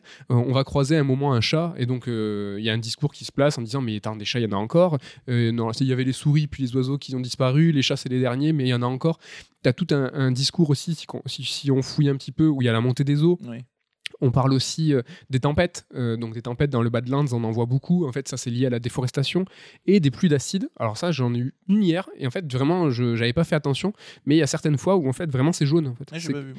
et euh, c'est en lisant des trucs où. donc voilà, ce message écologique, il est là. Il parle d'effondrement. Ce qui est très très rigolo, c'est que là pour le coup, l'effondrement, c'est un, effondrement financier. C'est pas du tout un effondrement, euh, tu vois, euh, de, l'écologie, euh, que le monde nous fait un appel en disant vous allez tous crever. Dans Cyberpunk, l'effondrement, ce que eux désignent comme effondrement, c'est qu'il y a eu un crash boursier de ouf. Ils appellent ça comme ça. Donc ça, c'est assez, assez rigolo, mais c'est encore une fois assez frontal. C'est peut-être ça qui. Oui, mais tu vois, dans un monde d'aujourd'hui où c'est des thématiques qui occupent tous nos jours, est-ce que ça aurait une pertinence de, de jouer sur cette corde-là? Plutôt partant du principe que c'est acquis, parce que c'est le cas, quoi. Ouais, Et c'est qu'on vit avec. C'est vrai. Euh, Il y avait un petit truc aussi, moi, que je voulais, euh, je voulais parler au niveau de la narration. Euh, c'est vrai qu'on pourrait trouver assez poussive euh, avec ces éclats, donc on trouve absolument partout dans le loot qu'on évoquait tout à l'heure, c'est des cartes textes. mémoire qu'on se fout dans le. Ouais, dans le. Alors, on trouve, on trouve des éclats avec des documents partout, partout, partout, Des romans. et on en trouve énormément, et c'est assez intéressant. C'est il y a un truc qui s'appelle le Night City Inquirer et en fait c'est un groupe de journalistes indépendants en fait qui travaillent pour euh, justement faire passer les messages à travers euh, des journalistes qui travaillent sous pseudo et justement contre les corpos etc etc et en fait euh, ces mecs là ils expliquent que le, vrai pouvoir c'est de savoir qu'est-ce qui est la fake news qu'est-ce qui ne l'est pas que l'éducation est en train de, péricliter que en fait le travail du texte et de la lecture c'est super important et en fait que eux ils véhiculaient en fait euh, leur savoir à travers des textes très longs parce qu'en fait euh, avec tout ce qui était euh, information numérique la vie rapide le fast life comme on dit eh ben, on, était en perte de capacité et que justement eux ils, luttaient en fait leur façon de lutter contre ça c'est de, travailler avec des textes qui étaient très longs. Il y a peut-être un message aussi derrière avec justement le studio qui met du texte partout partout Bon, on est d'accord, hein, c'est une façon de mettre de la narration et mettre du background un peu facile du texte, Oui. il faut le lire. Mais je trouve que le message, il est assez intéressant finalement de se dire que bah, il faut lire des textes longs. Nous, ça nous touche. Oui, non, mais oui, et puis c'est des thématiques actuelles. Enfin, on voit dans- le journalisme est en train de muter à plein de niveaux là-dessus aujourd'hui, et c'est une des alternatives, effectivement, ça. Quoi, le retour c'est marrant, long, hein. Il, il y a un texte aussi qui explique que euh, les nomades, tu sais, en fait, ils s'expriment de façon assez, assez soutenue parce que, en fait, eux, dans leur système d'éducation, euh, ils favorisent vachement la lecture de textes longs, contrairement à euh, dans la ville, dans Night City, où en fait, justement, tu l'expliquais tout à l'heure, les éclats, c'est un truc qu'on se met dans la nuque, et en fait, on a en surimpression l'ensemble des informations, ce qui est super pratique pour les missions. Par exemple, quand on, arrive dans une mission, tu as le mec qui fait Je t'expliquais euh, je t'expliquais le brief, en fait. Et contrairement aux autres jeux où, en fait, tu vas avoir un fondu avec euh, plein de trucs relous, bah là, tu as tout en surimpression, c'est assez sympa. Mm. Et ben là justement, euh, là les, les nomades, eux, ils jouent pas sur ça, ils, lisent des textes, ils lisent des textes, pardon, et en fait ils s'expriment très bien, et c'est un petit peu différent. Ce qui est rigolo aussi, c'est justement aussi euh, l'évolution de la langue avec euh, certaines expressions qu'on t'explique pas, mais que tu comprends très vite comment ça se passe. Les tchoum pour Les les, tchoum. les potes. tu trouves pas que ça fait années 80 les pomards Moi, je trouve que ça fait. Ouais, oui, mais tu vois, c'est le côté cyclique aussi euh, des expressions. Mais on dirait qu'ils parlent ch'ti des fois, les mecs, quoi. Mais t'as les traits plats quand tu meurs. Enfin, Oui, c'est oui. c'est rigolo. Ça faisait un petit peu rétro. Et justement, la question qu'on peut se poser, c'est que c'est tellement proche de nous tout ça, c'est finalement, comme tu disais, un potard euh, réglé à deux niveaux de plus que.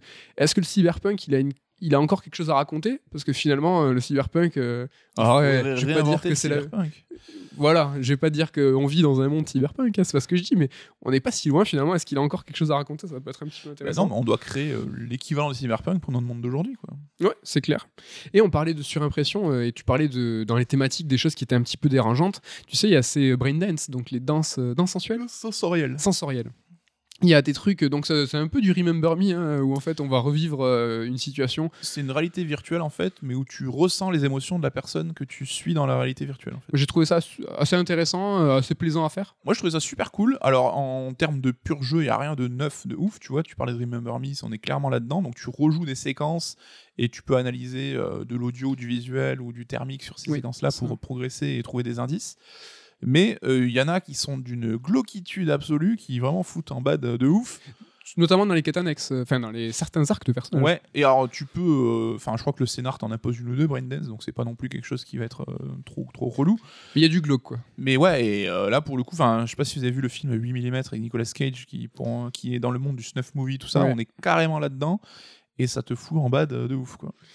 C'est clair. Euh, ben, on arrive bientôt à la fin du podcast et bientôt, euh, enfin, en tout cas, c'est peut-être le moment de traiter de la fin du jeu. C'est vrai que, alors, c'est, il y a plusieurs fins. Euh, là, sur les internets, tout le monde n'a pas réussi à démêler le vrai du faux du, en- ça se construit. du, du comment en fait on peut avoir différentes fins. En termes de structure, est-ce que ça se rapproche pas un peu de The Witcher? Ouais, c'est bah, tes actions dans le jeu en fait vont avoir des répercussions et les fins enchaînent des sortes de modules en fonction de tel ou tel angle d'attaque et tu vas avoir une fin qui sera enfin là aussi en fonction de qui tu as aidé, qui tu as sauvé et qui va se construire là-dessus. Par exemple, si tu as développé une romance, euh, donc par l'occurrence, moi, dans, dans l'une de mes parties, parce que j'ai fini comme toi plusieurs fois le jeu, dans l'une de mes parties, euh, tu vas développer une romance avec, Fan- avec Panam. Si tu es arrivé à la fin de la romance, parce que c'est pas dit, hein, chaque romance, en fait, euh, peut mal se finir. hein, tu, Ouais. peux, tu, tu- tu peux ne pas conclure, comme on dit. Et donc euh, là, avec Panam, clairement, ça t'ouvre une- un- l'une des cinq fins et la fin est radicalement différente. Donc là, c'est plusieurs heures de jeu, une ou deux heures, où en fait tu repars dans les Badlands, euh, tu vas euh, récupérer donc le basilisque, donc c'est l'espèce de, de tank qui, qui, plane. Et en fait, la fin avec euh, Panam, c'est en mode gros bourrinage. T'as le basilisque, t'éclates tout le monde, tu fonces dans, le tas, tu vas à Mikoshi, enfin donc dans le sous-sol de l'immeuble Arasaka. Et c'est très très original. Et ce qui est chouette, là, à la fin de Panam, c'est qu'en fait, tu as une perspective. C'est-à-dire que, encore une fois, tu as un choix, une arborescence qui s'ouvre après la fin, où tu peux choisir de dire à Panam de, de déraper, ou de lui dire, ben non, on reste ensemble, on envisage un futur probable, même si tu es plus ou moins condamné, ça reste un petit peu flou. Mhm. Et tu as vraiment une union en fait avec ce personnage avec qui tu as pu développer cette romance. Et c'est ce fameux passage où je parlais tout à l'heure, où tu dis au revoir à la ville. Là, moi, cette fin, c'est moi, j'ai vraiment, vraiment, vraiment kiffé. Grosso modo, en fait, tu as trois grosses fins différentes, hein, trois angles d'attaque différents, dont deux qui se débloquent en menant à bien des quêtes annexes, donc sinon tu aurais qu'un choix imposé. Et dans chacune de ces fins, tu as un, petit, un, petit- un autre petit choix supplémentaire. Et c'est vrai que dans la majorité des cas, ça se finit pas forcément très très bien pour V. Bah, tu peux euh, te suicider. Tu peux te suicider aussi, donc une autre alternative. Moi, j'avoue, ma première fin, été, euh, ça a été, euh, j'étais très frustré par celle que j'ai vécue, donc j'étais un peu resté sur ma fin justement. Et ça, t'es parti dans un hosto, toi, à un moment Ça, c'est. euh, Ouais, en fait, j'avais privilégié la voie Arasaka, en gros, donc Oui. celle que tout le monde aura, quoi qu'il arrive, que tu mené à bien certaines quêtes ou pas, c'est le choix qui, se, qui sera toujours là. Et en gros, c'est que tu choisis de collaborer avec cette corpo-là, donc euh, déjà, ça t'antagonise Johnny, qui aime pas ça du tout. Et euh, donc à la fin, tu te retrouves dans un hosto à faire des tests parce qu'ils ont essayé de te sauver de cette puce qui prenait le pas sur ta, ta personnalité. Et donc tu fais des tests, c'est bizarre parce qu'on te construit un truc un peu genre euh, ambiance 2001, tu, 'fin, tu, tu as l'impression qu'il va t'arriver un twist ou quoi, et en fait pas tellement. Et à la fin, on te dit, bah, soit tu rentres sur Terre, parce qu'on peut pas te sauver, donc soit tu rentres sur Terre et t'en as pour 6 mois à vivre, bah, soit tu deviens une âme dans le Mikoshi en plus. Donc je suis rentré sur Terre, euh, et voilà. euh, j'étais euh, très, je suis resté frustré comme un con pendant 20 minutes là. Et donc dans les fins, c'est la seule fois où en fait la caméra change de justement d'angle de perspective et on voit une cinématique. Alors euh, petit euh, petit pro, pro tips, hein, ne vous habillez pas comme un sac à dos. Ouais, à la fin, euh, évitez les- votre look un peu. évitez, évitez les fringues ésotériques hein, parce que euh, si vous avez un short fluo et tout, ça, Ça, va vous gâcher un peu l'ambiance. ça peut vous gâcher un peu l'ambiance. Euh, donc c'est sympa. C'est vrai que t'as cette rupture. C'est vrai que la première fin que j'ai choisie, moi, c'est le suicide. La première fois. Et en fait, justement, euh, t'as euh, ce, ce plan en fait euh, qui est où t'es avec. Donc c'était important pour Jackie, c'était en haut d'un immeuble où en fait où il allait réfléchir et en fait on te ramène là et en fait c'est là où tu vas faire le choix justement vis-à-vis de Silverhand où tu choisis de l'écraser ou tu choisis de le récupérer avec toi et en fait là moi il y a la caméra qui se tourne, je me vois avec lui, ben, tu tires une balle, c'est fini, euh, c'était assez rigolo. Assez rigolo. Mais euh, alors, je sais pas si j'ai vu euh, deux des trois fins, grosso modo, hein, mais euh, je sais pas si c'est parce que la première me frustrait. Mais une fois que tu as fini, on te renvoie donc avant le dernier run final, donc avant la dernière heure, et demie de jeu. Mais j'ai l'impression que la fin est pas. Enfin, je la ressens pas comme une partie de mon expérience en fait. Et là, tu vois, j'ai plus envie d'aller pousser les quêtes annexes, aller creuser les histoires, que cette fin-là qui, euh, bon, euh, n'est pas, ne m'a pas non plus. euh, Est-ce que tu as trouvé que l'une de tes fins était vraiment l'amalgame de ta partie? C'est-à-dire que c'était le reflet de l'investissement de ton temps, l'investissement, enfin euh, l'ensemble de tes choix? Est-ce que tu as trouvé qu'à la fin, tous se mettaient euh, l'un sur l'autre dans un Lego de façon assez cohérente ou pas trop? Pour le coup, pas trop. Le gros des choix sont concentrés sur la fin. Alors après, oui, tu as ces deux alternatives que sont des quêtes de longue haleine que tu dois mener. Donc là-dessus, évidemment, ça a une répercussion si tu t'es euh, engagé là-dessus. Mais tout se décide quand même un petit peu à la fin et dans tes derniers choix. Et euh, ils sont un peu surlignés en mode euh, tel choix, c'est tel truc. Après, c'est un peu euh. plus subtil que tel tel. Parce qu'on te dit pas, euh, il s'en souviendra. Quoi. Parce que quand tu es, quand t'es dans la tour, justement, quand tu vas voir la fille Arasaka Mm. et tu la soutiens ou pas, après tu as Johnny, est-ce que tu le soutiens ou pas? Tu as quand même plusieurs. Mais ils te plusieurs laissent choix. quand même les, portes ouvertes, quoi, jusqu'au- quasiment jusqu'au bout. Ouais, c'est vrai. Et t'as une cinquième fin secrète, donc à ce jour, c'est vrai qu'on la connaît, peut-être qu'il y en a d'autres, on sait pas. Mais il y a une fin en mode suicide, ou alors il faut vraiment un grand, grand nombre en fait de, de prérequis euh, pour pouvoir la débloquer. Et là, en fait, c'est assez rigolo, c'est que vous foncez euh, sur, euh, sur Arasaka en mode suicide, en mode on va tout niquer, sauf qu'en fait, la sauvegarde automatique est débloquée, et le jeu est très dur, et si tu meurs, bah, tu meurs, tu n'auras qu'une seule chance, et en fait, t'es renvoyé au point de non-retour. En mode roguelike. C'est ça. Mais d'une manière générale, donc ce, ce dernier rush final, hein, je sais pas trop comment l'appeler, là où on te rechargera ta sauvegarde quoi qu'il arrive, c'est pas ce que je retiendrai le plus du jeu. Ouais, les fins tombent pas spécialement. C'est dommage, après, peut-être pas tomber. Euh, Moi, je sais que celle de Paname, moi, elle, elle m'a vraiment convaincu. Et comme dans ces, dans ces jeux, en fait, euh, un peu à David Cage, tout ça, Mm. où j'ai pas trop envie de refaire les jeux, je me dis, ben, mon expérience, celle que j'ai eue, c'est- c'était mes choix, c'est le reflet de mon envie au moment où j'ai joué. Et je me dis, ben, cette expérience, c'est la tienne, et tu laisses béton. Moi, celle de Paname, elle me convient bien, tu vois, et je trouve qu'elle est, c'est un bon résumé, justement, de l'ensemble des heures que j'ai investi dedans. Ouais. quoi. Mais quoi qu'il arrive, quels que soient tes choix, bah, tu vas quand même plus ou moins faire la même chose. Tu auras quelques variantes, quelques nuances, mais le gros euh, reste. euh, Enfin, t'as pas tant de variantes euh, dans l'action à la fin. Quoi. Ouais, c'est vrai. Allez, moi j'ai une question maintenant. C'est comment t'imagines la suite? Qu'est-ce que, est-ce que donc on sait qu'il va y avoir un développement de Cyberpunk avec Night City sur le long terme parce qu'il va falloir réparer le jeu qui est tout cassé. Donc ça, c'est dans un premier cycle, on va dire, de développement. Est-ce, qu'est-ce que c'est la suite d'après toi? Est-ce qu'on est sur euh, comme du The Witcher Il va y avoir euh, plusieurs jeux, plusieurs itérations? Est-ce qu'on est sur du one shot? Est-ce qu'il n'y a plus rien à raconter? Est-ce que, est-ce que tu vois des trucs un petit peu euh, là-dedans? Bah écoute, on est quand même dans un monde où l'investissement pour un tel jeu est souvent pensé sur le long terme. hein, et après, on n'aura plus ce choc de la découverte de Night City. Euh, on aura forcément une autre aventure avec un autre personnage, mais je pense pas qu'ils vont changer de, de lieu. quoi. Est-ce que- que vivre une autre aventure avec un autre mec, alors ça peut être très cool, mais est-ce que ça aura un impact euh, aussi fort? Je sais pas. Est-ce que tu vois ça un peu peut-être comme un Elder Scrolls en fait, où, où, euh, Elder Scrolls c'est le monde et donc t'as l'épisode Skyrim. euh, bon, là, on pourrait se dire peut-être que c'était l'épisode Night City ou c'était l'épisode euh, l'histoire de V et on va peut-être avoir un autre perso, peut-être une autre ville. Je les verrai pas sortir de Night City, mais je verrai bien une autre aventure avec un autre personnage, mais euh, Une autre temporalité. Est-ce que ça c'est pas peut-être une intéressant? autre temporalité. Après, est-ce que ça aura un impact aussi fort je, me questionne. On parlait tout à l'heure de, William Gibson et donc son film, euh, son film, son livre, euh, donc le roman ancien. Euh, Il y a quelque chose qui est super important et ça fait partie du cyberpunk aussi, c'est le côté voyage en fait, où, le mec il va dans différentes villes justement avoir le reflet de ce cyberpunk dans dans différents états, dans différents pays. Là, c'est pas du tout le cas. Est-ce qu'on peut imaginer peut-être ce versant voyage, peut-être pour une suite, peut-être pour un DLC Moi, je pense pas non plus. Euh, je pense que des projets n'y pensent même pas, vu tout le taf qu'ils ont accompli encore sur cet épisode-là. Putain, cette transition incroyable, parce que justement, sur cette conclusion, moi, je voulais en venir à là, c'est que. Est-ce qu'on est qu'on pourrait dire de ce cyberpunk, tu vois, tout ça pour ça? Euh, tout ce, 8 ans en fait euh, d'attente. C'est vrai qu'il a été euh, annoncé en 2012. Petite parenthèse, en 2012, c'est quand ils ont signé l'acquisition des droits. Donc en fait, je pense qu'ils étaient. Le dev a commencé plus tard. Ils étaient, oui, bien plus tard après le développement de Witcher 3. Donc ils étaient très contents euh, de l'annoncer, mais voilà, c'était en 2012. De mémoire, ils voulaient créer deux équipes, donc une qui commence à plancher sur Cyberpunk, l'autre qui finissait Witcher 3. Mais comme souvent dans ces cas-là, ils n'ont pas réussi. Tout le monde a bossé sur Witcher et est passé à Cyberpunk après. Quoi. Ouais, c'est ça. Mais tu vois, le constat de dire tout ça pour ça, je trouve que c'est un peu dur en fait. Et je trouve que c'est un petit peu dur, surtout, tu vois, pour les, euh, pour les équipes qui ont travaillé euh, à, ça.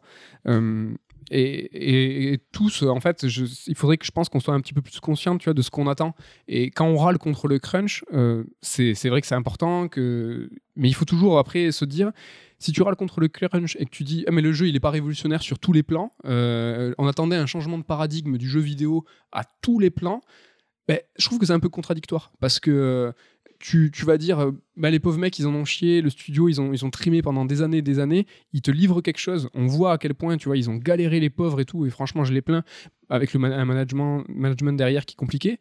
Et derrière tu vois il faut peut-être des fois se dire vis à -vis de nos attentes Cyberpunk, c'est une révolution au niveau du monde ouvert, c'est une révolution au niveau de, de, l'urbanisme, au niveau de la, de, la cité, de, Night City. Et c'est peut-être pas une révolution au niveau du gameplay. Peut-être que c'est un FPS classique. Mm. Peut-être que euh, c'est vrai que la, la, ville, elle n'est pas vivante, elle n'est pas organique comme un monde ouvert. Ils n'ont pas redéfini le monde ouvert. Mais ils ont au moins, ils ont au moins redéfini une chose, c'est la ville. Est-ce que c'est peut-être, tu vois, pas déjà une bonne chose, tu vois? Et c'est ça, toujours balancer la critique et la conscience des, des gens qui travaillent. C'est ça que. Ouais, c'est vrai qu'on a déjà parlé aussi, mais cette exigence des joueurs et le côté jamais content et qui cherchent toujours la révolution, c'est une des choses qui fait que bah, les studios sont essaient d'aller toujours plus loin dans le détail, pousser tout, tout à fond, et donc qui a euh, organisé le crunch, mais après, je pense qu'il y a aussi des, une mauvaise gestion. Tu vois, as une ah, même équipe avec autant d'argent et le même temps aurait peut-être pu faire différemment si ça avait été mieux géré. Donc euh, là-dessus, tu vois, c'est pas de notre ressort. Je trouvais ça dommage de mettre ça sur la responsabilité des joueurs. Non, pas la responsabilité des joueurs. La responsabilité, tout le monde, même du développement. Mais le jeu vidéo, il a un truc qui est différent. Tout à l'heure, on parlait de l'interactivité. Et l'interactivité, c'est tout. Tu vois, c'est différent d'un livre, d'un film, d'un tableau tu vois, ces œuvres-là, elles peuvent être, on va dire, irréprochables dans le sens où tu vas mettre hors la sensibilité ou le goût. C'est des produits qui sont finis, des, enfin, des projets, des produits, des œuvres, ce que vous voulez, c'est des trucs qui sont figés humainement. C'est possible, tu vois, qu'elles soient nickel.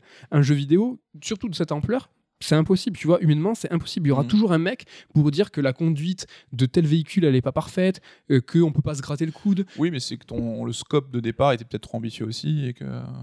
Oui, c'est ça, mais oui, c'est vrai, c'est vrai. Non, mais je me dis, moi, s'il faudrait pas plutôt, tu vois, encourager la mesure dans la perspective de qu'est-ce que c'est Cyberpunk et qu'est-ce que ça propose tu vois C'est que oui, tu as ce paradoxe où là on dit bah, il y a des détails partout, des objets modélisés de ouf, mais euh, les joueurs et les critiques de jeu ont été les premiers à dire ah, il n'y a pas assez de variété et tout si ça n'avait pas été inclus. Enfin, c'est un peu le serpent qui se mord la queue. oui, mais c'est ça. Mais on veut toujours plus, tu vois, on veut toujours une map toujours plus grande alors que la map on va pas la visiter, on veut toujours plus de quêtes, des quêtes qu'on finira jamais, on veut toujours plus de véhicules qu'on ne conduira jamais, etc. Tu vois, c'est toujours toujours plus quand je dis encourager la mesure, c'est pas euh, dire euh, soyons plus tolérants ou soyons moins critiques, mais de savoir en fait l'ampleur de la révolution qui nous est proposée et peut-être du, comme tu parlais, du scope de ce qu'en fait le jeu va proposer d'un point A à un point B, de savoir en fait ce qui nous est mis devant les, devant les, yeux et de considérer derrière que euh, ben, les, les gens, en fait, euh, c'est une équipe qui est restreinte. Et dans le jeu vidéo, on peut toujours aller plus loin. C'est ça qui est un petit peu différent.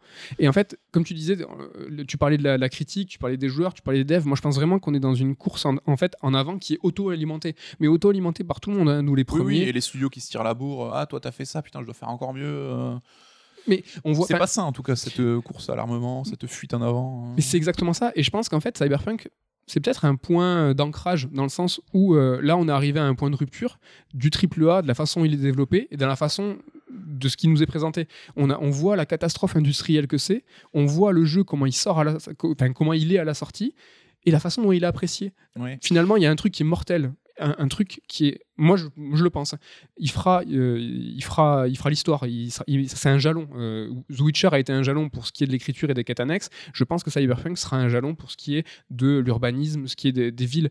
Mais on n'a pas cette considération, tu vois. Il, nous manque vraiment. Il y a un point de rupture au niveau de l'industrie. C'est que là, là, c'est une catastrophe industrielle ce qui s'est passé, et je pense qu'il y aura un après. Mais on a toujours eu des jeux claqués là-dessus ou des jeux buggés, etc. Mais j'ai l'impression qu'avant, c'était bah, des jeux qui n'avaient pas eu le dont on n'avait pas euh, pris grand soin, tu vois, pour des questions de budget, de temps, etc. Tu vois, des jeux AA ou euh, des adaptations de films, tu vois, des trucs un peu merdiques. Mais là, depuis euh, quelques temps, on se rend compte qu'il y a des projets AAA, voire quadruple A, pharaoniques, avec des investissements colossaux qui se sont plantés. Mais comme tu dis, catastrophe industrielle. On a eu Anthem, on a eu récemment Avengers de Square Enix, oui, putain, où les jeux, ils n'arrivent plus. L'ambition est tellement démesurée qu'ils n'arrivent plus à les terminer à temps, donc avec tous les problèmes techniques que ça implique et qui ont tellement un cahier des charges derrière pour faire de la thune, parce que pour rentabiliser ces développements euh, colossaux, bah, que ça, ça, devient des obstacles au gameplay. Et euh, ça, c'est très très mauvais parce que ça peut engendrer euh, des, des, faillites d'une industrie, tu vois. Square Enix, est-ce qu'ils vont réussir à se relever de ça Et tu vois, avant, si tu avais un budget conséquent et que tu avais du temps, bah, presque tu étais garanti de faire un bon jeu quelque part. Et aujourd'hui, tu vois, Avengers, il a disparu des radars au bout de deux semaines. Les mecs de Square Enix, ça doit être certainement leur plus gros budget qui a monopolisé deux, trois studios. Enfin, c'est quelque chose de colossal et qui, pour eux, ils vont mettre des années à s'en remettre. Quoi. Et euh, c'est une pente super glissante sur laquelle s'est foutue l'industrie, c'est que t'as plus trop le droit à l'erreur tellement que les projets sont colossaux. Si Last of Us 2 était mal fini ou avait eu des problèmes qui ne seraient, pas, qui seraient pas bien vendus, ben, ça aurait peut-être sonné le glas de Naughty Dog, tu vois, on en est quand même là. Donc, euh, c'est un travail qu'on a tous à faire, mais soyons un peu plus raisonnables. Voilà, c'est ça. Sur nos attentes, sur euh, le jugement qu'on a sur ça, et sur les des devs, quoi. Voilà, c'est ça. Ou alors, comme il se murmurait que GTA 6 serait construit par briques, en fait, et qu'il s'étendrait au fur et à mesure. Est-ce que c'est pas ça aussi une alternative, avec un monde de départ avec une ambition un peu moindre qui va se développer? C'est ce que font les game as service aussi avec euh, tu vois Destiny. Euh, oui, mais on parlait de scope tout à l'heure et je pense que c'est sur ça qu'il y a une réflexion à avoir. Les triple A, euh, moi, c'est des jeux que j'adore et j'aimerais qu'ils continuent à exister. Mm. Sauf qu'il y a quelque chose qui est sous-jacent avec ces mondes qui tendent vers le réalisme, ces mondes qui sont désignés comme monde ouvert, c'est qu'il n'y a pas de fin. Et comme je disais tout à l'heure, est-ce qu'il y a un joueur qui va dire non, mais la conduite de, dans Cyberpunk, ben, c'est pas Gran Turismo. Mais on aurait pu attendre d'un jeu triple A que la, conduite soit aussi précise que dans un Forza ou dans un Gran Turismo. Mais c'est ça, c'est qu'en fait, il n'y a pas de fin dans le sens où il va toujours avoir quelqu'un ou quelque chose pour dire c'est pas assez, c'est pas assez. Et la mesure, c'est aussi de se dire mais le jeu, peut-être qu'il nous propose une ville, une Night City, en mode théâtre, et que quand on est dans notre histoire principale, ça se passe bien. Quand on a les, quêtes ouvertes qui, qui, s'ouvrent, la narration, elle, est, elle, est, propre. Mais c'est ce scope-là qu'il va falloir, tu vois, euh, se dire, le jeu, il nous propose ça, eh ben, il va pas nous proposer un monde vivant complètement, mmh. parce que parce que c'est pas humainement possible, c'est pas possible. Et ça fait relativiser, tu vois, on est là tous à parler, oui, euh, Ubisoft, ils chient du monde ouvert à tour de bras, euh, tu sais, genre, ils font ça euh, sans trop prendre attention, mais Ubisoft qui sort des jeux qui sont bien mieux finis que Cyberpunk, un rythme annuel avec des villes d'une ampleur et d'une beauté. tu te dis, ah putain, en fait, finalement, les gars, vous assurez, quoi.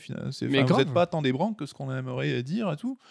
Et ouais, c'est un problème d'ambition. Après, j'ai quand même l'impression que ceux qui ont joué à Cyberpunk, l'ont quand même kiffé. Je, vois beaucoup d'avis positifs et de très très positifs. Après, moi, mon avis, c'est que j'ai vraiment adoré. Je pense dans une configuration avec le patch next-gen et 6 euh, mois, 1 an de dev de plus, expurger des bugs ou des gros problèmes d'IA et tout, il était potentiellement un GOTY euh, sans problème.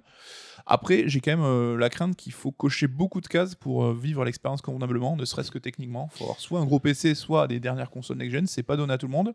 Et aussi, il faut avoir un profil, j'imagine, comme nous, c'est-à-dire euh, fan de jeux narratifs, qui attendait pas forcément un RPG euh, avec toute la richesse que ça, ça inclurait derrière, donc euh, avec une action finalement qui va pas tellement dévier d'une ligne principale, avec des possibilités de gameplay variées, mais qui finalement entraînent des approches qui se ressemblent aussi un petit peu. Enfin, tu vois, il y a beaucoup de ce cases-là cochées pour arriver à mon avis là, donc j'aurais conscience que des mecs pourraient me dire, bah, moi j'ai pas accroché parce que les bugs c'est rédhibitoire, ou parce que j'attendais un jeu où j'ai un impact réel sur l'aventure.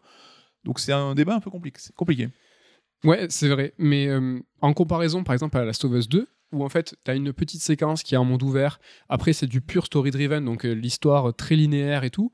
Appliqué à Cyberpunk, ça pourrait exister en fait. Ils auraient pu très bien se, très bien se dire ben, la Night City, vous allez la découvrir par bloc, mm. par bribe. Vous allez découvrir ce quartier quand on va vous l'autoriser à le découvrir.